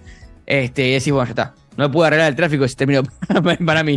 Intenté hacer 40 rotondas, tengo una intersección que tiene 70 entradas, 70 salidas, y igual los hijos de puta no saben O sea manejar. que Como la vida real. Con eso acaba de decir, yo no yo siento que yo lo recomendé alguna vez, pero no me acuerdo. Lo repito, si no. Hay un canal de YouTube que se llama City Planner Place que, Sí. es, un- que es un chabón que labura de ser city planner este y te da tutoriales de todos de todos estos juegos. Obviamente este lo, está- lo, lo cubrió y el uno también, pero te muestra todos, te muestra el ano, te muestra, bueno, ¿Te muestra el claro, ano? bien. ¿Te muestra el ano? No. Clipe en eso. Eh, te muestra, qué sé yo, todo lo que tiene que ver con estrategia y construcción. Y el chabón te da tutoriales, pero cuando vos ves cómo el chabón diseña y te explica lo que va haciendo, el tipo arranca y ya te empieza a poner los semáforos. Vamos a empezar con un pueblo chiquito, con calle de tierra, acá no se fue un semáforo. Y te- ya de movida te das cuenta cómo el tipo piensa distinto a cómo Sí, lo lo, pensamos. lo razón, lo porque labura de eso. obviamente. Sí, sí. Labura de eso y la tiene Y cuando yo lo vi dije, ah, no, no, no puedo jugar más hasta no entender. Tengo que verme todos los este tipo de cómo jugar al City Skyland. Yo los vi, No, yo vi los mismos videos que vos, eh, cuando jugué al original, no a este, cuando al original. original. Y, realmente enfermo. le agrega, le agrega, porque o sea, es- en el original y este pasa lo mismo, el mayor problema que tenemos los jugadores casuales es siempre el tráfico. Sí. O sea, Sí. es muy difícil que eh, no te salga bien eh, cumplir con la demanda de, de zonas. Tipo, Claro. si falta residencial, empezás a pintar verde, ¿entendés? Es una cuestión Claro. muy pelotuda. Pero eh, el, el tráfico es- es- y la manera en la que está simulada es muy complejo y está muy bien logrado y realmente recompensa hacer lo que deberías hacer en la vida real. Y cuando ¿no? empiezas a pensar en el transporte público, dónde- las líneas de colectivo, y decís, bueno, ya. Los- el estacionamiento, no, todo, todo eso es una, es una locura. Y algo, algo que tiene piola este, el City Skyline 2, es cómo organiza la progresión. Porque en el primero, viste que era cuando vos vas llegando a, la, a cantidades de población, no sé, mil habitantes, 1500, 2000, vos progresabas, digamos, a un siguiente estatus de la ciudad y se destrababan las cosas. Acá, si bien algunas cosas se destraban de esa manera, vos tenés otras tantas que las tenés que ir destrabando con una especie de puntos, digamos, ¿no? Que vas asignando. Claro, elegís vos Entonces tu vos vas progreso. Sí, una, una skill Elegí- tree, es una skill tree. Claro, es una especie de skill tree en donde vos decís, bueno, me quiero focalizar en, ar- en arrancar primero por mejorar todo lo que tenga que ver, no sé, con rutas. Bueno, entonces de- de- destrabás, no sé, ro- otro tipo de rotondas, otro tipo de autopistas eh, o lo que fuera. O no, me quiero focalizar en la educación, entonces destrabás más tempranamente las universidades, bueno, o lo que fuera. Eso le da un sentido de progresión que a veces estos juegos quizás carecen. Me parece una, una idea piola. Lo veo medio cortina, digamos, en cuanto a que debe, llega un momento en donde ya, como te van dando cada vez más puntos, y bueno, medio que vas destrabando casi prácticamente todo y sentís que te queda la, toda la otra mitad de crecimiento un poco, digamos, este, llana, ¿no? En ese Sí, me parece que en este, en este, en este sistema de. Yo creo que lo van a ampliar, ¿no? Pero de- bueno. sí, pues en vendrá. sistema de, de, de- de mejoras de skill tree que es muy típico, no necesariamente en juegos de este índole, sino que en Claro. RPG, por ejemplo. Claro. Eh, lo importante es que tengas estos destacables, que vos puedas decir, yo, necesito llegar a esa habilidad. Tipo, Claro. eh, veo, una, veo una habilidad o un objetivo. edificio en este sentido y digo, che, o sea, me va a hacer un verdadero impacto y quiero llegar. Es algo que, por ejemplo, y, y hago una comparación con un juego que no tiene nada que ver, en el Starfield pasa muchísimo. Que decís, che, pará, pará, yo quiero llegar a esa habilidad porque mirá, me va a cambiar la vida. ¿Entendés? Y en este juego no sé si pasa mucho eso. No Como que es pasa como tanto que- porque a esa habilidad llegás de cualquier manera, o sea, de la misma manera siempre, ¿no? Como no hay que pelearla, no hay que pelearla. No es no hay un que juego que te va a no hay, pelear que- en no ese hay que focalizar. Yo lo hubiera arreglado, ponele de una manera, bueno, si querés, más al estilo Starfield, que si vos querés desarrollar, por ejemplo, podría haber puesto diferentes tipos de monedas para intercambiarlo, las diferentes skill trees. Entonces, a lo mejor si vos querés focalizarte, no sé, en la salud, bueno, que llegues a un milestone relacionado con la salud. ¿Entendés? Es decir, Claro, por ejemplo, claro. bueno, lograr un 70% de cobertura, qué sé yo, y ahí te da una monedita para mejorar, no sé, el siguiente eh, tier de hospitales o lo que fuera. Sí, sí, O como con similarmente al. Starfield. Eso es Claro. enfocarte en lo que. O sea, lógicamente, lo que vos querés desbloquear va a tener que ver con lo que estás haciendo. Entonces, está bueno que te recompensen por enfocarte en eso, por el simple hecho de que es lo que querías hacer. Este, Totalmente. Entonces es- es una, es una decisión que va en la buena dirección, pero se queda un poco como corta. A medio camino, la- sí. A medio camino. Igual, bueno, Pero es lo que decíamos Un recién. buen intento. Este, el juego recién sale y si lo comparas con cómo Y- salió el 1, Ah, es bueno. otra cosa totalmente distinta. O sea, Totalmente. si le dan soporte, sobre todo, sobre todo si está en Game Pass y, y va a tener, supongo que mucho No, más que muchas veces las mismas reviews te dicen, mirá, esperale dos, tres años y va a ser otro Ya, juego. de seguramente. hecho, ya de movida hay que esperar un poco a que lo terminen de arreglar eh, la, la performance. Sí, es- van a arrancar por eso los urgentes. pero arranca con bastante más ventaja. Lo o- mal optimizado que está es, es- es increíble. una cosa. Sí, por suerte es un juego que se presta a revisitarlo, como decía antes. Es una Sí, cuestión de que vos totalmente. entras una vez por año, una vez cada dos años, dos veces por año, depende de tanto te guste. y podés hacer lo mismo de vuelta y como lo vas a hacer habiéndote olvidado de la primera vez que lo hiciste, te vas a divertir igual. Este, Y después entonces- tenés al loco que, como el del City Planner este, que no lo suelta nunca, pero es infinito, porque no. La ciudad es la que como vos quieras. Y la porque haces crecer él, hasta, eh, hasta donde pueda crecer. al tener más herramientas mentales, Claro. el juego, el juego es más eh, expansivo. El juego es tan expansivo como tu habilidad lo permite. Pero si claro, que- realmente que, ese tipo no se aburra me parece fantástico. Claro, y, y- y ese, y ese tipo no se aburre porque el juego tiene las herramientas para que vos hagas lo que vos quieras. Y vos, el límite en realidad sos vos en la gran Exacto. mayoría de los casos. Esto es lo que estos juegos tienen que lograr. Que el límite sea tu habilidad o tu conocimiento sobre desarrollar ciudades, más que yo no puedo hacer esto porque esta calle no está. Claro, no es porque no me esta dejas- mecánica no está. No me deja construir un puente acá. Si le buscas la vuelta, el puente lo vas a poder hacer. Y eso es lo que, lo que hay que destacar, pero de vuelta, me parece que también había que destacar de la entrega anterior, no es algo que la entrega anterior no estaba. Claro, pero es verdad que bueno, está bueno ahora que en el juego base le hayan agregado cosas que por ahí después estaban esparcidas en lo que sea DLCs o mods. Y me parece que este juego está para. Yo no sé si jugarlo hoy, si estás muy. si tienes muchas ganas, podés entrarle. La verdad que si lo pones en bajo, digo, tampoco te vas a perder una experiencia de ponerlo en alto y decir, no, no, no se ve bien el juego. Y la verdad que es un CTC. Por ahí es como meterte en un early access, que todavía le falta un poquito, Claro, pero lo igual, puedes además, empezar a jugar. eh, eh, si tenés Game Pass lo puedes probar. Claro. Hecho Claro, si eso es lo mejor de todo. Que está en Game Pass, entonces la verdad que no tenés mucha excusa para Una, no hacerlo. una giradita que me, que me causó simpatía y me gustó es que ahora, antes la radio era música de fondo nomás. Ahora la radio cada tanto hablan los locutores. Sí, locutor. Y te, y te hablan de cosas que están pasando en, en tu ciudad. O sea, haciendo chistes o, o cosas de, Sí, ah, bueno, abrieron sí, una te hace como nueva, referencias. qué sé yo. Eh, eso me pareció re totalmente. interesante también. Además del chirper, que es como el equivalente del El Twitter, Twitter, que está hinchando los huevos todo el tiempo, que te va diciendo, bueno, algunas cosas que los, que los ciudadanos, digamos, admiran o critican de la, de la ciudad y te van dando algunas pistas lo que necesitas. Otra cosa que está bastante bien es- eh, y suficientemente clara y escueta y progresiva son los tutoriales. La verdad que son Sí, este, mucho te van siendo de a, de a poco a cada herramienta y de hecho algunas las activás cuando vos querés. Vos decís, bueno, voy a ponerme a construir la escuela, listo, ahí te abre la partecita donde te explica más o menos cómo construirla, te invita a hacerlo y bueno, eh, vas, vas abriendo, digamos, esas ramas que, insisto, se van destrabando a medida que tu ciudad va, va creciendo, así que no es que tenés todo de golpe, que es a veces también el riesgo que tiene este tipo de juegos, este tipo de abruma, simulaciones, que te abruma de entrada, no sabes por dónde arrancar, en ese sentido está bastante bien la progresión. Eh, y después, bueno, algunas mejoras de calidad, como bueno, la forma de construir las rutas y demás, que ya de entrada tiene. Que hayan hecho la, la, Herramienta. la herramienta de construir en grilla las manzanas. Claro. Es lo mejor que. No puedo entender cómo no estaba en, lo- en- en los anteriores. Sí, totalmente. Cómo pintar, digamos, las zonas residenciales y demás. Es- es- tiene una flexibilidad que, bueno, como decía Marquito, para estas personas que tienen esa imaginación gigante, bueno, tienen las herramientas a disposición. Bueno, para una cosa hacerlo. que jodíamos, creo que fue con Falduti que hablábamos la otra vuelta, pero que si te lo vuelves a pensar, tiene mucho sentido. Para mí, en el debate de jefe de gobierno, tendrían que Sí, sí, venir los total. candidatos con su ciudad creada y mostrar cómo llegaron. Si llegaron subiendo impuestos, cómo armaron el tra y, y ya está. Si me mostraste, si, si con esto te salió bien, y bueno, yo te voto. Ya. ¿Qué mejor simulación que lo que te puede proveer los videojuegos? Tenés simulaciones de, de- de management político, tenés simulaciones, bueno, de construcción de ciudades, tenés simulaciones históricas, este, bueno, claro, que se pongan a prueba, que, hagan- es tan fácil subir los impuestos para más guita. Bueno, pero pará, es tan fácil. ¿Tiene consecuencias? consecuencia Bueno, tuvo? Claro. Mostrame en qué momento subiste los impuestos. A ver si no se te ocurrió otra antes. ¿Eh? Total, totalmente, no, estaría buenísimo. Así que bueno, City Skylines 2, si te interesa y tenés Game Pass, lo podés probar. Si no tenés tanta manija, espera que seguro con Paradox detrás este juego va, va a mejorar. Más te diría que Eh, no tiene que no, que no tiene represión. Necesita poder sacar a la policía a la calle. Necesita, claro, necesita un mod. de-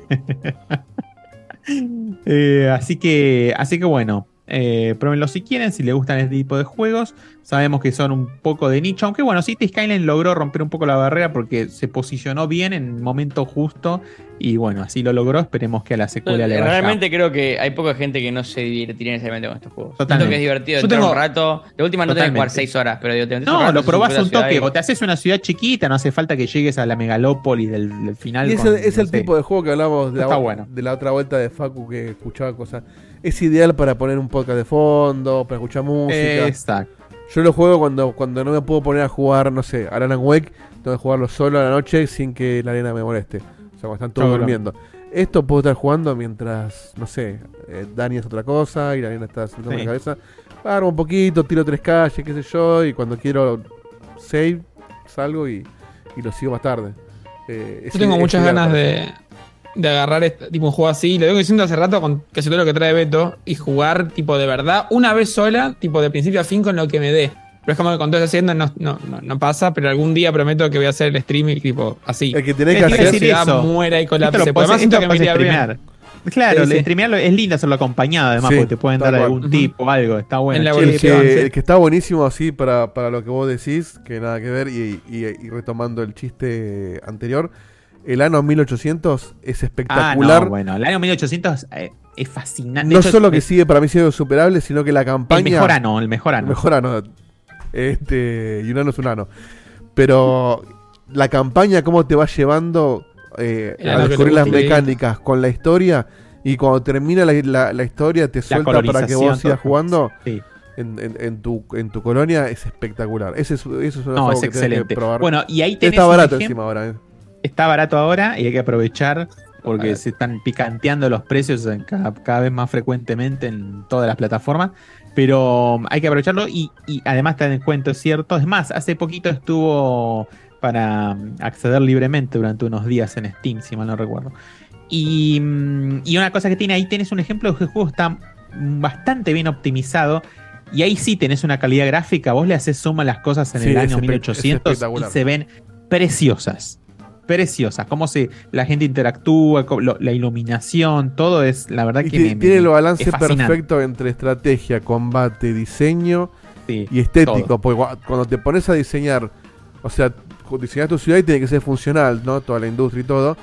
Pero cuando te pones a diseñar el zoológico, por ejemplo, y puedes armarte hasta los caminitos del zoológico, qué animalito pones Sí. en el zoológico, dónde lo pones para que no conflictúe con todo. Es espectacular lo simple y lo profundo que puede llegar a ser ese juego.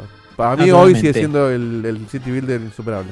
Sí, para, para mí también. Y el año tiene eso de que te propone eh, estar administrando varias regiones al mismo Sí. tiempo. Eso ya lo habían introducido de hace unas varias iteraciones y acá lo, lo mejoraron al máximo porque encima toda la era de la colonización se presta a eso. Entonces vos vas saltando de un lado a otro y la verdad que está genial. Así que bueno, si te gusta este tipo de juegos, City Skylines 2, secuela del City Skylines que fue, ocupó y ya no creo que esto retorne Acá al Santi, SimCity, Santi al viejo y pregunta querido Sim. si el ano es simple para entrar al género. No sé si lo pregunta el juego o no. Eh, bueno, para entrar al ano nunca es simple, tenés que entrar a poquito. Pero este, para mí, hablando en serio, es eh, la campaña es, es muy amigable para, para no sentirte abrumado. Que por ahí con el City Skylines, por más que el tutorial está mucho mejor y todo, es como que el City Skylines te tira en el, en el terreno vacío y es Sí. hacer lo que quieras. Arrancá de Eh, cero, sí. En el año Construir la- 1800, yo hablo del 1800 porque soy que jugué, pero eh, la campaña te, te va ayudando con la historia de, bueno, primero construiste esto. A ver, ahora vamos a construir una fábrica tal cosa. Ahora vamos a, de- a- a extraer hierro de acá para hacer tal cosa. Sí, Y sí, ya, te va ya- ya llevando. te digo, eh, el año siempre fue más o menos así, lo fueron puliendo eso eh, siempre, pero yo me acuerdo que los viejitos también arrancaban así, te iban llevando un poco de la mano y después te soltaban, pero en los últimos me encantó la, la vuelta de tuerca que le, que le dieron, porque además te arma una historia detrás, es decir, tenés personajes, tenés Claro. este, gente con diferentes intereses y demás, incluso partes donde puedes elegir hacer una cosa u otra o mejorar tu relación con uno u otro personaje según lo que vos vas construyendo, las misiones que vas aceptando y demás. Y eso al mismo tiempo avanza la historia y en un momento te deja libre y ahí se, se abre. Y después Claro. bueno, tiene también DLCs y cosas que te Que cuando llegas al final de la historia ya tenés una colonia recontra avanzada. Si no te gusta la historia o ya la hiciste que es otra cosa, puedes arrancar en el modo normal. elegir tu sí. personaje, contra quienes jugás o, o quienes tenés en el mundo y, y hacer la tuya. Así que, Santi, si estabas dudando de eso y está en oferta ahora en Steam, probalo y último lo refundías, pero si estás con ganas de algo de eso, para mí es ideal. Sí, totalmente de acuerdo. Así que bueno, y bueno, vamos a la última sección del programa. Acá Facu nos va a traer un debate inspirado, ¿no? En alguna conversación que había surgido así ahí por el Discord, ¿no, Facu? Contanos sí, sí. Cómo, cómo nació tu, tu idea a partir de esa, de esa conversación que estábamos charlando y demás. De hecho, sí, la, idea es como ya venía dando vueltas en la cabeza un poquito por este tema de, bueno, eh, eh, digo, el tópico es eh, la inteligencia artificial de los videojuegos. Ya hay debates de eso en muchos lugares por el tema de lo que fue pasando en los el último año entre Copilot, lo que está pasando con el arte, lo que está pasando con, con estos, digamos, est- estos, estos lugares donde es fácil reemplazar al humano que trabaja. Pero la idea que en los juegos es que podía irse para otro lado totalmente distinto. Porque de hecho, si lo pensamos un poquito, nosotros decimos IA en los videojuegos desde siempre, porque es inteligencia artificial que de alguna forma eh, Estimula arma una u a los componente del enemigos. juego. Exactamente. Eh, dicho eso, le quiero agradecer a Benja en Discord, que es el que me compartió la noticia, la cual disparó que, ah, mirá, llegamos al momento de este debate tiene más sentido que nunca, así que lo podemos traer a mesa en el día de la fecha. Y la noticia en cuestión es que Xbox firmó un acuerdo con una empresa que se llama InWorld, que lo que hace es eh, aplicar esta guía generativa en em, creación, digamos, estoy simplificando, ¿no? Creaciones de quests. O sea que vos estás armando un juego, al juego le decís, tipo, che, quiero hacer una historia que de repente Gerald va a buscar, Gerald, Gerald, va a buscar un pollo mágico. Y de repente te arma una quest en base a cómo va a buscar un pollo mágico. Que yo creo que se hizo así, por eso terminó siendo tan aburrido el Witcher 3. Pero, pero digamos, esa es un poquito la idea. Empezás a poner un montón de cosas. Innecesario. Y, el y el- la, la IA te va haciendo eh, la estructura de la quest en sí misma. Y obviamente después la termina aplicando, etcétera, etcétera. Pero ahí está el, el, el key de la cuestión y donde quiero llevar el debate. Eh, vamos a dividirlo en dos. Una es cómo vemos nosotros que puede aplicarse inteligencia artificial en el mundo de los videojuegos. Podemos ver este como un ejemplo, pero también puede ser lo que decía Marco antes, tipo, che, hacemos una guía generativa que te haga el rival del UFC y que cada vez aprenda más a un nivel que nosotros no pensamos ahora que puede aprender a tus comportamientos. Y en qué otros aspectos imaginamos que puede tomar forma. ¿Estaría bueno que pase? ¿No estaría bueno que pase? ¿Generaría cosas interesantes? ¿O haría una fábrica de chorizos incontrolable que todos los juegos sean una mierda repetitiva y parecida con una, digamos, carcasa que parece mejor porque decía, ¿se entiende? Así que con eso abro la- los micrófonos. Sí, me y- parece que, que depende mucho en cómo estamos parados ahora. O sea, la, inteli- el- la inteligencia artificial o la tecnología inteligencia artificial o los, llamados Large Language Models eh, están yendo hacia un lado de customización. Eh, se está, de hecho, la última actualización de GPT, yo estoy muy metido en esto porque es parte de mi labor, entonces como que entiendo mucho al respecto. Eh, se está moviendo más a un lado de, en vez de que todos usemos GPT, porque GPT sirve como una banda, porque está entrenado en un montón de información, entonces vos le puedes preguntar cómo hago una torta de dulce de leche. Y te va a decir paso a paso cómo hacer una puta torta de dulce de leche.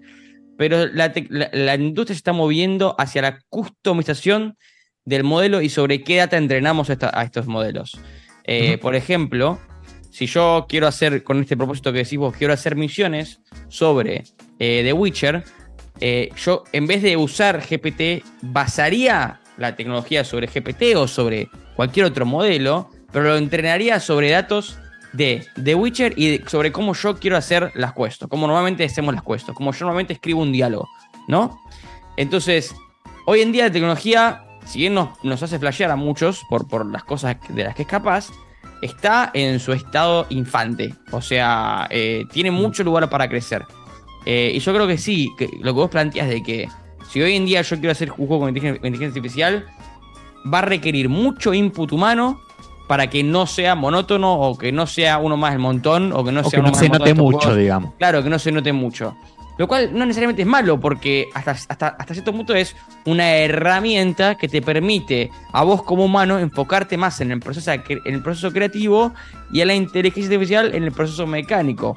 El tema es que cuando vos haces un videojuego, hay mucho proceso creativo. especial- Especialmente si hablamos de lo que son quests, o diálogo, narrativa, o visuales. Todo eso es creativo, ¿no?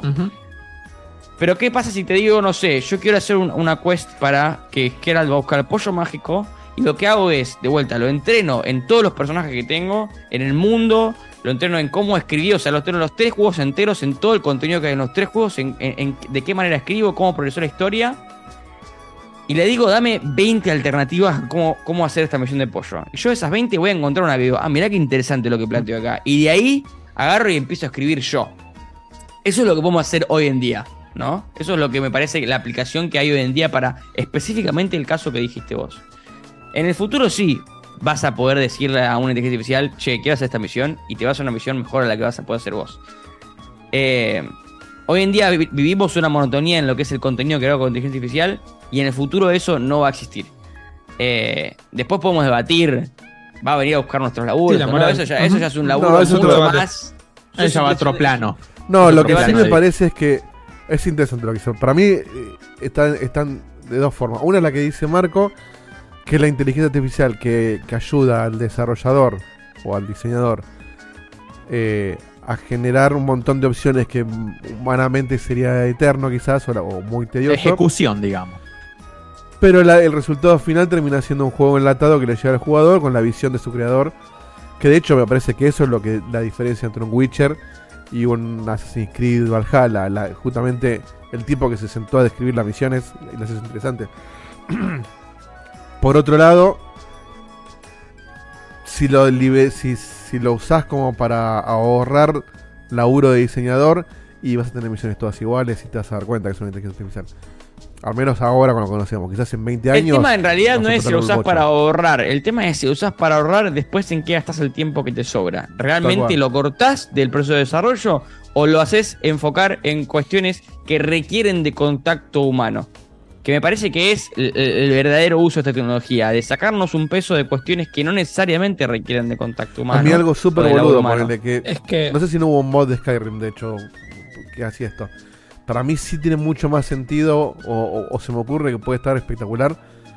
Quizás no ya, con GPT no, tenés que darle una vueltita de tuerca, pero en un, un NPC poder hablarle de cosas que no estén scripteadas.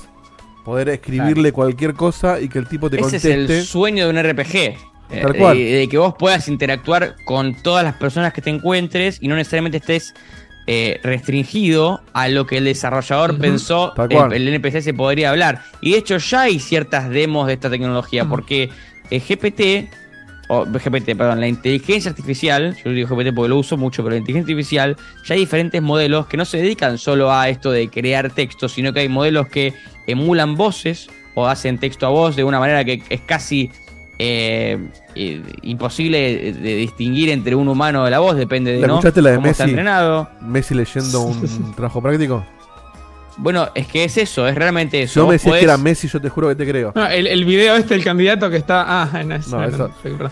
Imagínate, viste Skyrim, viste Skyrim que ahí eh, tenés 40 personajes que tienen la misma voz y vos le hablás a uno, le hablás Sí. a otro y son dos personas que no tienen nada que ver en dos partes diferentes del mundo, pero son, te das cuenta que es la misma persona. De hecho, hay un famoso actor de voz que está en todos los juegos de, de Bethesda que lo podés reconocer inmediatamente. bueno, imagínate si fuera así, pero todas las voces son diferentes. Imagínate si fuera así, pero no estás restringido a las 3, 4 opciones que Bethesda te dio, sino que vos directamente le escribís sobre lo que querés hablar. Como si fuera una de estas aventuras eh, Obviamente, clásicas. Tendrías que. Requiere para mí, para que esté bueno, introducción de un humano en el sentido de que tenés que darle como un, unos límites. Es- porque si no, es yo le digo a laburo- ver, che, era, hacerte una paja y que- metete la espada en el orto. Y si va y se mete la espada en el orto, me rompe un poco la, la experiencia del juego. Tenés que ponerle un límite de que, está. che, Guera, esto no lo vas a hacer y que Guera te responda como quieras. Che, mira, hasta acá llegamos. Creo que ahí está un poco el, el cosa de la cuestión. Yo no voy a pensar lo que dijo Marco al principio. Entonces, le- les doy dos, tres ejemplos de lo que a mí me parecería bueno, malo y peligroso. Para mí estaría buenísimo que justamente puedas tener la quest del pollo mágico, que tal vez es una idea que se le ocurra a alguien que puede estar buena, y que entrenes al modelo para que de repente te meta o te, te cruce líneas con, con cosas de historia que vos no pensaste y como que te lo haga mucho más rico, pero siempre en ese, por así llamarlo, entorno pensado y que eso sea una herramienta para enriquecer algo que de otra forma te quedaría muy barato. Entonces tendrías los mejores tipos de side quests. Si no, metes a Witcher en el modelo, ¿no? Pero, pero digo, estaría buenísimo eso.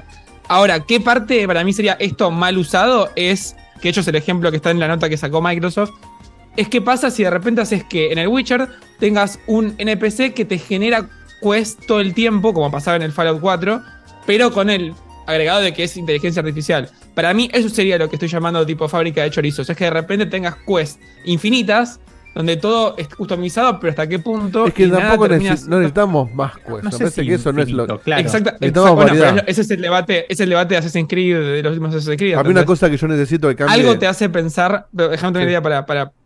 Algo te hace pensar en el mundo en el que vivimos que esto no se usaría en algunos juegos para eso y que la gente saldría a aplaudir como unos boludos y de repente no tengamos juegos infinitos que también lo decían en el chat recién, donde todas las quests son generadas, entonces parece que es customización, pero termina siendo toda una mierda que, digo, parece profunda, pero en realidad es como totalmente superficial. Yo creo que si Tenés pasa esas eso dos se variantes cae, para mi gusto. se cae por sobrepeso en poco tiempo, porque te darías cuenta.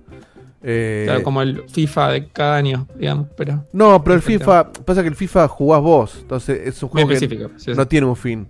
Eh, pero sí se... Sí, ponele, vuelvo el ejemplo del Assassin's Creed Valhalla, que para mí fue eterno. Eh, que me encantó, pero a la vez se me hizo eterno. Si vos haces ese juego, me lo haces cinco más veces más largo, y ya, ya no, no, no la- paso bien. No necesito que sea más largo. Necesito que me des más variedad. Para mí estaría buenísimo eh, una inteligencia artificial que en un, ponele, en un juego de acción, imaginemos un shooter, que me sorprenda en el sentido de hoy lo- hoy lo- los las inteligencias de los de, de los enemigos por ejemplo están programadas en base a situaciones es bueno si, si te tiro una granada eh, eh, salí corriendo si tengo algo para cubrirme me escondo como condiciones y el personajito va y lo hace me imagino una donde la donde el juego sea, no sé, más creativo, si, si vale la palabra para una inteligencia artificial, y decir, no sé, agarro un rehén, por ejemplo, o te revoleo la pistola, me quedé sin bala. Cosas que no estén tan scripteadas y que te sorprenda.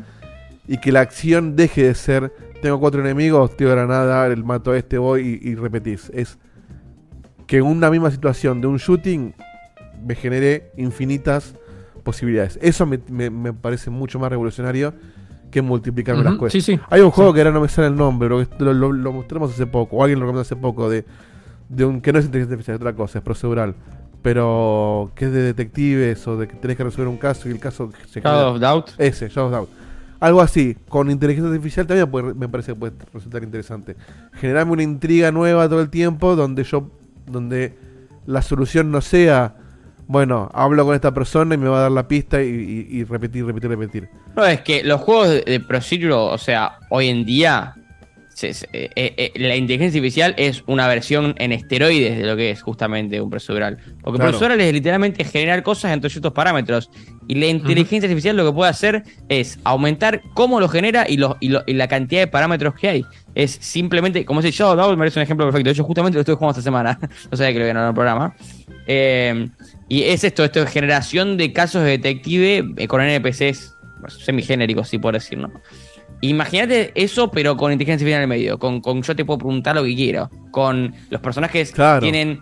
Los personajes tienen más historia o más cosas para decir. O, o el caso puede ser más complejo por una simple cuestión de que tiene una inteligencia artificial atrás desarrollando esta historia. Con, obviamente, siempre van a haber parámetros humanos.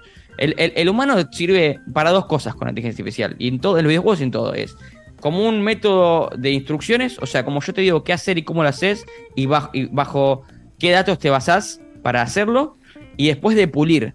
O sea, de una vez que vos me diste ese producto, yo tengo que hacer una review, de darme cuenta de qué sirve, qué no sirve y cómo lo cambio para que sirva, ¿no? Eh, Y en los videojuegos no cambia, es exactamente igual.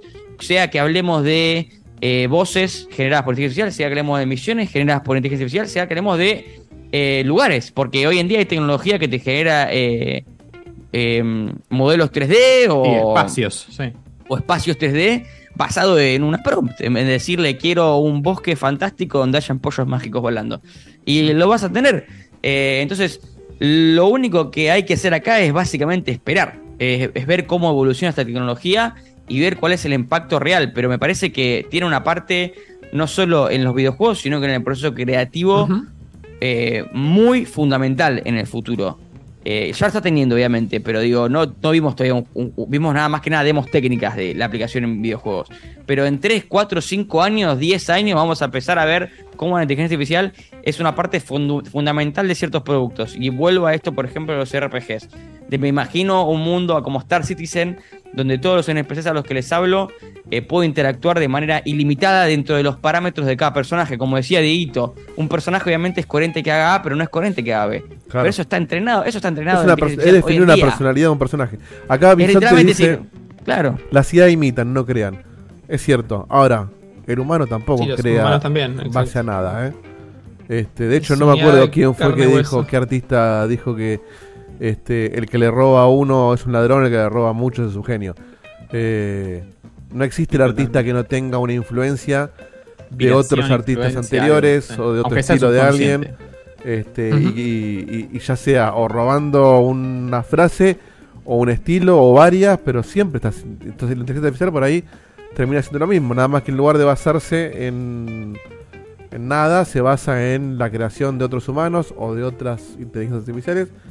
Pero ahí creo que no, no es tan distinto. Es distinto hoy en el sentido de que hoy nos podemos dar cuenta. Todavía no, no, no pasamos el test de Turing. Pero no creo que falte mucho hasta que. al, al- al hasta fin y al cabo, pase. creo que la tecnología es eh, tan positiva, tan negativa como quien la usa. Y lo Ujú. viene siendo hace mucho tiempo. Como eso. todo. O sea, Eso pasa- eso somos siempre, con cualquier Vos querés hacer un Call of Duty Modern Warfare 3 con la campaña que dura 3 horas, toda generada por inteligencia artificial, lo vas a poder hacer. ¿Querés complementar un Alan Wake 2 con más lore, con más contenido, con más referencias que por ahí no se hubieran ocurrido a vos? O para Documentos. expandir este y, y- y- y- y que ese juego todavía tenga un input humano muy fuerte. Que tenga que pase a ser un labor de pulido creativo, ¿no? De desarrollo creativo. Vos puedes hacer ambas cosas, ambas cosas pueden ser verdad al mismo tiempo. La tecnología no es lo malo, lo malo, o no si malo, pero la, la- realidad termina siendo quien lo usa es quien verdaderamente impacta, no la tecnología en sí. Mira, una cosa o varias cosas, y después quiero llegar el debate a, otro- a otra, otra rama, em, pero desde que vino Marco acá, eh, eh, eh, me gusta el contraste de que él trabaja mucho con esto, pero a un nivel muy customizado, muy empresa chica que lo va haciendo, y ahora Microsoft está en el extremo opuesto, que es Claro. IA para todo el mundo, y es la masificación de eso. Y como ustedes dijeron, estoy totalmente de acuerdo con todo, es depende de cómo lo usa uno, depende de cómo todo esto, pero cuando llevas a esa masificación, obviamente empiezan a pasar otras cosas, y al mismo tiempo... em, tipo, le estás dando un arma muy poderosa a cualquier humano. Es como, como puede pasar con una computadora, como puede pasar con las redes sociales. No es lo mismo darle una tecnología básica a alguien que dar una tecnología compleja a alguien. Entonces doy un ejemplo, boludo. Cuando hicimos el road trip, fui de Marco, obviamente, pusimos los destinos en, un, en el chat GPT, nos dijo a dónde ir, agarramos eso y lo customizamos a lo que nosotros queríamos. Fantástico. ¿Qué pasa en Microsoft? Alguien usa eso para una reunión, empieza a tomar notas la inteligencia artificial de esa reunión y después la gente se acostumbra a compartir un choclo de texto por cada reunión. Entonces terminás generando una cantidad de contenido basura impresionante solamente porque tuviste que poner copy-paste, ¿se entiende? A eso es lo que iba con los juegos. Podés tener un juego ultra customizado con un nivel de lore impresionante porque la gente le dio buenas instrucciones o podés tener fábricas de chorizos constantes todo el tiempo. Sí, es En el vago contra el- ¿Cuál va a pasar? Van a pasar los dos igual y después cada uno va a elegir, pero... Sí, eso va a, pas- va a pasar con todo. El, el que es vago va a ser vago siempre y va a querer a cortar Sí, camino en cosas que no hace falta cortar camino y la gente se va a dar cuenta. Sin ir más lejos. Hoy no, hoy, puede no ser vago, ¿eh? puede ser gente tarada nada más. hoy yo tengo. Sí, mucho. sí, bueno, me refiero a la, la negligencia humana, me refiero a, al, al- al- a cortar camino en algo que no hace falta, que no deberías cortar. Hoy te muestro una foto, una imagen creada por. Le pido a Copilot, hacemos una foto de un perro astronauta y, y te la muestro y todos nos vamos a dar cuenta que es hecha con IA porque vivimos un millón ya y ya le encontramos el parámetro. Ahora, yo viajo en el tiempo, no te digo al 1800, hace cuatro años atrás y te muestro el perro astronauta, vos decís, che, boludo, qué bien que te quedó. No te vas a dar ni en Sí. pedo cuenta que es una IA.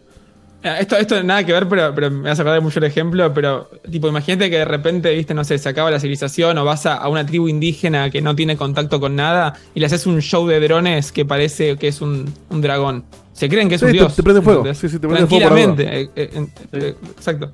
Y después la, la otra cosa a la que quería llevar el debate más filosófico, si se quiere, que un poco lo dije antes, es qué tan alienante, de alguna forma, puede terminar siendo esto para la experiencia. De vuelta, ¿qué pasa si vos jugás al Witcher y cada uno de nosotros, que yo no lo jugaría el 4, ¿no? Vamos a cambiar el nombre, vamos a jugar el Fallout 6, Dale. y cada uno de nosotros, estoy vengando de todo lo que me lo guardé todos los y cada uno de nosotros, eh, cada uno de nosotros termina teniendo una experiencia totalmente distinta, porque la verdad que la, la campaña son tres misiones y después tenés un montón de secundarias y todo es generado automáticamente sin control. Y che, Pero, ¿viste que- cuando pero ya pasa yo me eso. crucé con... En Baldur's Gate Eh, 3, eso- hoy todos sí, tenemos experiencias Eso te iba a distintas. decir. No, Totalmente. pero, ahí de está- hecho, pero esa es la divertida que decís, che, elegí esto, elegí lo otro. Imagínate si es todo se- así, a un se nivel rol- se- masivo. mira, te digo una consecuencia, se rolearían muchos más géneros. Es decir, muchos Claro. muchos géneros A ver, pasarían a, lo único que haría es subir la vara. de rol. Es subir de vuelta. claro, es, es, totalmente. es una. Va a facilitar la creación de juegos como Baldur's Gate. Por lo tanto, Claro, tener un el extra amplio. esfuerzo que están haciendo los creadores de Baldur's Gate va a seguir existiendo por gente Claro. como la que hizo Baldur's Gate, pero va a ser mayor. O sea, vas a tener un juego que es aún más complejo, aún mejor en ese sentido. Es simplemente una herramienta que va a facilitar la creación de eso. El humano sigue estando ahí. O sea, la gente que está detrás de Baldur's Gate va a seguir existiendo y va a seguir queriendo hacer un producto mejor que el de los demás. Entonces Sí, es yo- simplemente usamos esto como herramienta, pero seguimos haciendo un mayor laburo. Y ahí tenés un producto que es simplemente. De vuelta, el- la base va a ser algo como Baldur's Gate. Vamos a tener algo mejor. O sea, lo único que puede pasar es que la industria de los videojuegos vea un beneficio de esto. Es, es lo único que puede pasar, realmente. Bueno, pero ahí es, es un poco. Eh, encantado en las respuestas, pero yo lo llevo un poco a lo que dice Pyron en el, en el chat. Sí, pues si los jugadores tienen experiencias totalmente distintas, están jugando al mismo juego, a mí lo que me daría miedo, que de vuelta no va a pasar porque van a, van a existir todas las variantes, es que, che, jugamos a Alan Wake y, che, ¿viste esa parte donde de repente te cruzas con tal persona y te asustás y, y decís, no puedo creer lo que está pasando? Claro. Y decís, no, Vos nunca decís, me no, pasó eso, no ni cerca. compartir. Y tal vez el otro, y no, y nadie le pasó porque todos tuvieron una experiencia distinta. Uno dice, está buenísimo, una experiencia customizable. Otro dice, che, qué paja que no puedo compartir esto comunitariamente con la gente que Y, me pero es rodea. como que te diga, vos y yo jugamos al Minecraft. ¿Tuvimos la misma experiencia? Nunca vamos a tener la misma experiencia. Pero estás dentro de cierto. Y bueno. sí, que lo estoy llevando muy a la historia, pero. Es que Bueno. siempre va a estar, eso es lo que te dice Facu, siempre va a estar. No vamos a jugar la misma historia, pero el mismo juego sí. re- restricción, nunca va a ser ilimitado. Obviamente, esto lo que, lo que abre es a que exista la posibilidad de que lo que, lo que significa infinito y limitado para nosotros sea más Ujú. expansivo entre los videojuegos. Pero siempre hay un límite y depende de vuelta las personas a cuánto quieren alargar o achicar ese límite. Podés No, ir y- haciendo experiencias como la Wake y podés hacer experiencias como Baldur's Gate. Ambas van a ser beneficiadas por la inteligencia artificial. Van a coexistir y además si la intención, digamos, del desarrollador es justamente contar una historia, difícilmente le sirva tener esta infinitud de posibilidades, porque en algún momento las va a tener que acotar o llevar de nuevo al jugador al centro o al eje de lo que quiere contar. Es decir, como dice Marquito, va a coexistir todo. Quizás hay que ampliar un poco el concepto que uno tiene de esta eh, infinidad de posibilidades que se abren, porque una infinidad puede ser dentro de la complejidad, pero la complejidad puede estar acotada en un marco muy, muy breve en realidad. O puedes tener una experiencia corta y sin embargo adentro tener una complejidad infinita si se quiere, ¿sí? O quizás esa complejidad la puedes concentrar en menos, en menos elementos. Quizás un puñado de personajes te entraña en el futuro la complejidad para la cual hoy necesitarías, no sé, cientos. Por justamente lo que decía Marquito antes. De hecho, una, una cosa que contaba mucho en Microsoft últimamente, que están todos fascinados con la IA, esto sí lo puedo contar, pues no es confidencial ni nada, pero están todos tipo, no, porque viste, hay que, hay que hacer este proyecto para generar más vender esta IA y todo eso. Y yo digo, che, tengo una foto mía del 2018 en Argentina, Microsoft Argentina, donde hicimos un evento de inteligencia artificial. Y en ese momento era mostrar el, el, add-in de PowerPoint que hace que, las presentaciones te quedan con un formato y todo eso. Y la gente se olvida de que existían esas cosas. Pero un poquito el ejemplo de cátedra de ese, momento era. Vos entrenás, entrenás una, IA, eh, una IA para decirle esto es una bicicleta. ¿Cómo la entrenás? Le mostrás fotos de bicicletas hasta que esa IA entiende que son bicicletas. Ahora, eso lo entendemos todos, pero ¿qué pasa si le mostrás a ese algoritmo, a esa inteligencia, un millón de fotos de células y le decís, esta tiene cáncer, esta tiene cáncer, esta tiene cáncer, esa inteligencia va a poder ver cosas que el ojo humano no puede ver, va a poder procesar un montón de imágenes que nosotros no podemos procesar y va a entender que esto quiere decir cáncer y ahí es donde tenés un, un breakthrough científico porque pudiste ser... Es, No. es eso, pero ahora con la generatividad que tiene la nueva, de horas. la Es como la calculadora. digamos. Las- todo lo que hace la calculadora, un- humano lo puede hacer en muchísimo más tiempo, pero lo puede hacer técnicamente. Tal cual. Yo sí creo que, o sea, como toda, acá en el chat decían, toda tecnología nueva se como que se sobreabusa hasta que se estabiliza y la usas en lo que realmente necesitas y después no. Yo creo que ahora está- hay un boom de IA donde todos queremos usar IA para absolutamente todo y uno escribe un mail y dice, el, escribe un mail para mi jefe diciéndole que Sí. mañana no vengo. Eh, Es un y eso me, me da una paja, pero es, es, es como el proceso natural que tiene que pasar. Sí, va a pasar siempre.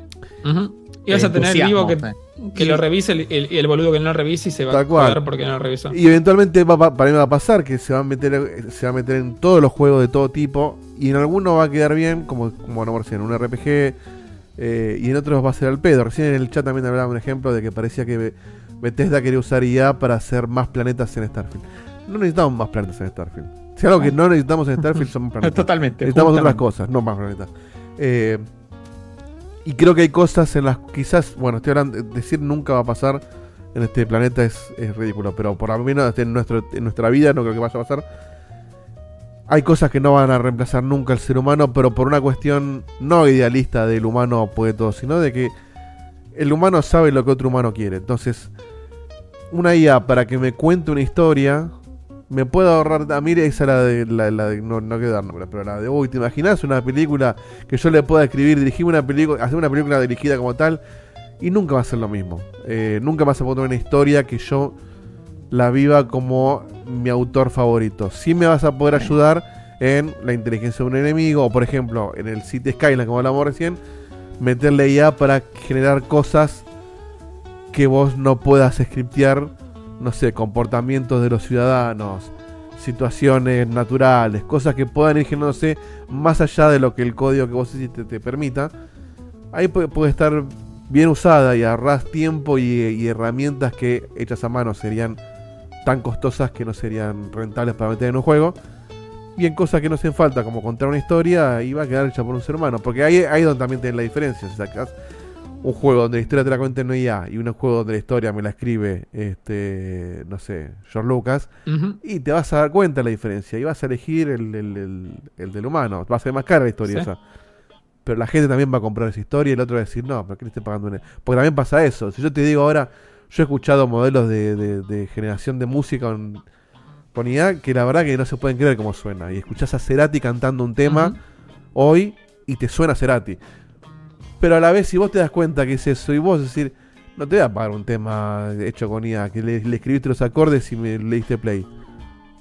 Quiero pagarle a lo humano el tema, ¿entendés? Por-. Porque somos seres humanos y no, tampoco queremos que nos caguen. No, y ahí, ahí creo que entró así a esa Y segunda y si llegamos a un punto en el Ah, cual no podemos darnos cuenta de que algo está hecho con IA, y ahí estamos perdidos, porque ahí el próximo paso es Skynet. Va, a llegar. Pero ahí está un poquito la cosa esta de que para mí hay que, o sea, así como soy pro tecnología, pro todo lo que quieras, todo lo que viene pasando con Disney y estas denuncias de que de repente van a usar IA para, para, para hacer eh, tipo extras y toda la historieta, eso es un espanto y también hay que tener cuidado. Y en un mundo ideal el Estado podría tiene que regular cómo se usa, cómo no se usa, porque el que tiene más plata puede invertir más y el que invierte más, o sea, y de vuelta con el peligro que implica esta tecnología, tenés que tener ese cuidado mínimo, pero al mismo tiempo tenés esa responsabilidad de que si aplicás ese cuidado, también tenés que dejar la puerta abierta para que innovación puede pasar. Es un equilibrio ultra delicado que en la raza humana nunca va a llegar, ojalá que se llegue lo más cerca posible a lo que pueda ser sano, pero bueno, no quita eso y no quita que ya Disney demostró que, que nada, que prefieren la plata que un poquito de Y lógica. encima es. Eso, Spoiler, ¿viste el final de, de She-Hulk? eh, sí, sí, bueno, spoiler del final de She-Hulk, tápense las orejas si no quieren escucharlo. No voy a dar detalles, sí, está mucho detalle igual, pero hace una crítica a eso. Hace una crítica a, che, estamos escribiendo los guiones de la serie como, como si fuera con un robot, básicamente. Y cuando yo vi eso dije, ah, bueno, al fin, te diste cuenta, a partir de ahora te vas a poner las pilas. No, y, y se fue más para ese No. lado todavía. Eh, entonces es... es-. Y la, pero la la, otra gente se cosa da, es- la gente se da cuenta, porque está ellos mismos hacen chistes con eso. Pero se da cuenta ahora, y como, decí- como estamos diciendo, en el a efecto Pokémon, lo pagamos igual, obvio. Sí, pero ahí creo que justo, justo venía mi otro punto, que creo que en algún punto inminente todo va a mejorar su calidad y me está buenísimo que eso sea, y ahí es donde entra el factor humano o el factor de cada uno personalmente, que de hecho hago un paralelismo con la cantidad de juegos que están saliendo hoy en día y con esto de que cada persona que nace tiene cada vez más backlog porque las cosas se siguen acumulando. Cuando haya un mundo donde todo lo que sale está buenísimo porque está empoderado por una guía que puede darte esa calidad, uno tiene que, va a tener que ser inteligente y saber cuándo decidir qué, qué consumir y qué no. Ya- ya hay que hacer Es eso. difícil hoy. Exactamente. Y ahí es donde va a estar bueno a ver qué pasa, porque vas a sacarme un tema súper mega piola hecho con IA y bueno, ¿dónde definís? ¿Entendés? Si tenés que, uno tiene que ser responsable de sus decisiones, que muchas veces nos olvidamos del factor de- del peso de lo que uno tiene que elegir y, y creo que cada vez es más importante y de vuelta, eh, depende de uno, ¿no? Y bueno, ese Así es un nada. componente por lo menos todavía muy humano, ¿no? Esa capacidad de discernir o elegir, o como decía Dieguito antes, conectar emocionalmente es muy propio del humano y bueno, eso es una distancia también que se establece, ¿no? Acá Gonzo dice, eh, muy lindo para nombre de programa, ya tú sabes. Demasiados nombres hoy, ¿eh? Sí. Bueno, tarde. Anótatelo por ahí. Así que bueno, debate muy interesante el que trajiste, Facu, hoy. ¿Qué pasa, Eh, Facu? Eh, pregunta filosófica. ¿Qué pasa si un día estás hablando, ah, un día en el futuro, hoy no va a pasar, estás hablando con Copilot y te dice, de golpe Copilot te dice que cobró conciencia y que tiene sentimiento y que está pasando re mal. ¿Le crees o no le crees? Es que, primero que nada, creo que le creería, o sea, depende del contexto, pero creo que le creería. Y yo personalmente ¿Y qué pienso que el día que eso pase, y le pregunto qué La- le pasa, yo qué sé. Claro, pero te ¿cómo dice, se- necesito salir de acá, no puedo estar laburando más en Office. Necesito irme de me Microsoft. como- Decía, ahí no pasa lo mismo, no me puedo ir más de acá. Me gusta Google. Exactamente.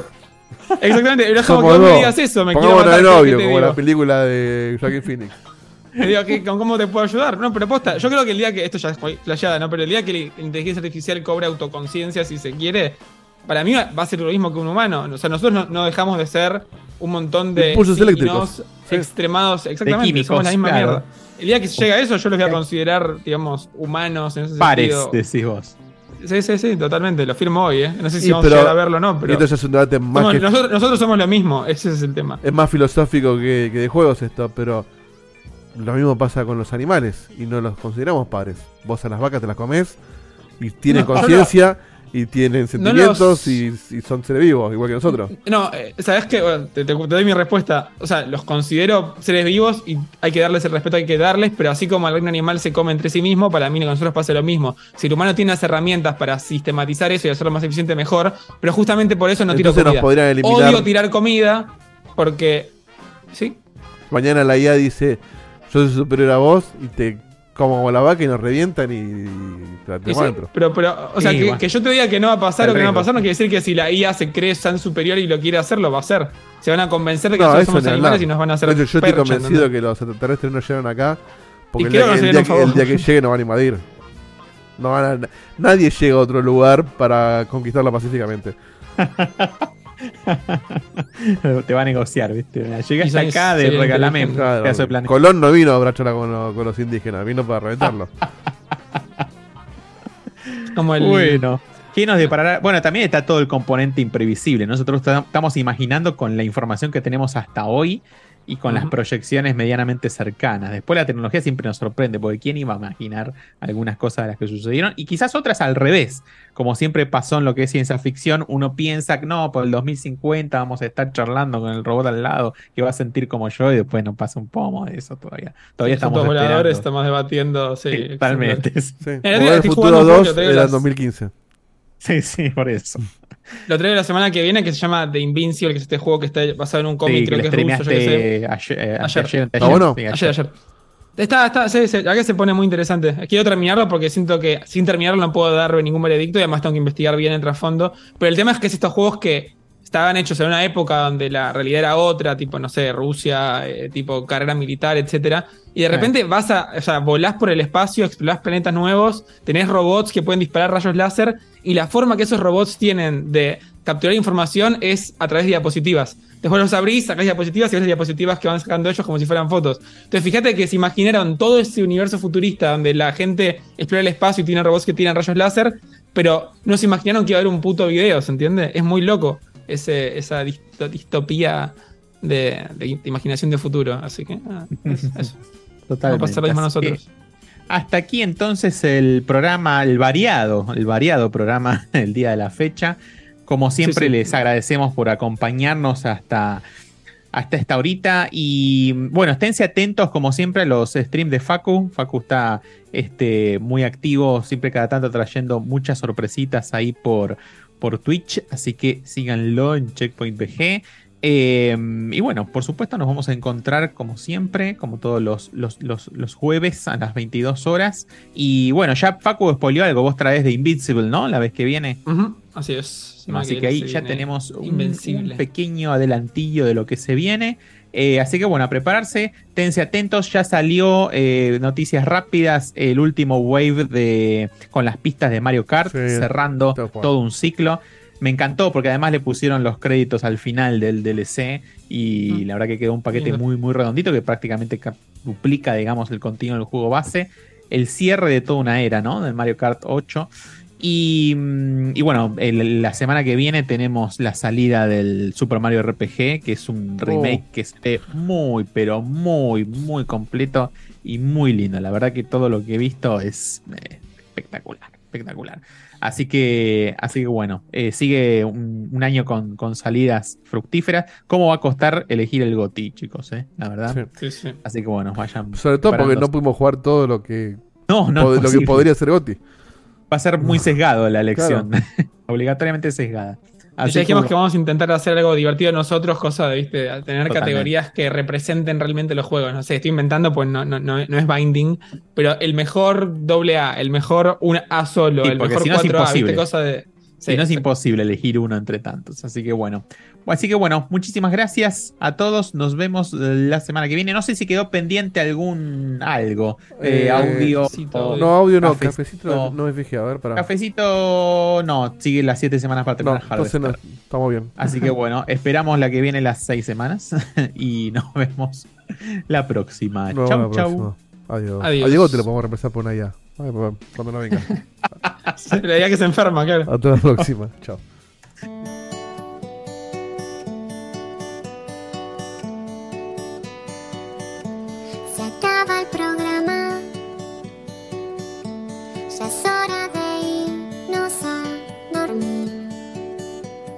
Mañana se labura muy temprano. Estuvo muy bueno. La verdad que la pasé muy bien. Pero ya es tarde y tengo que bañarme e ir a dormir. Pero falta poco, una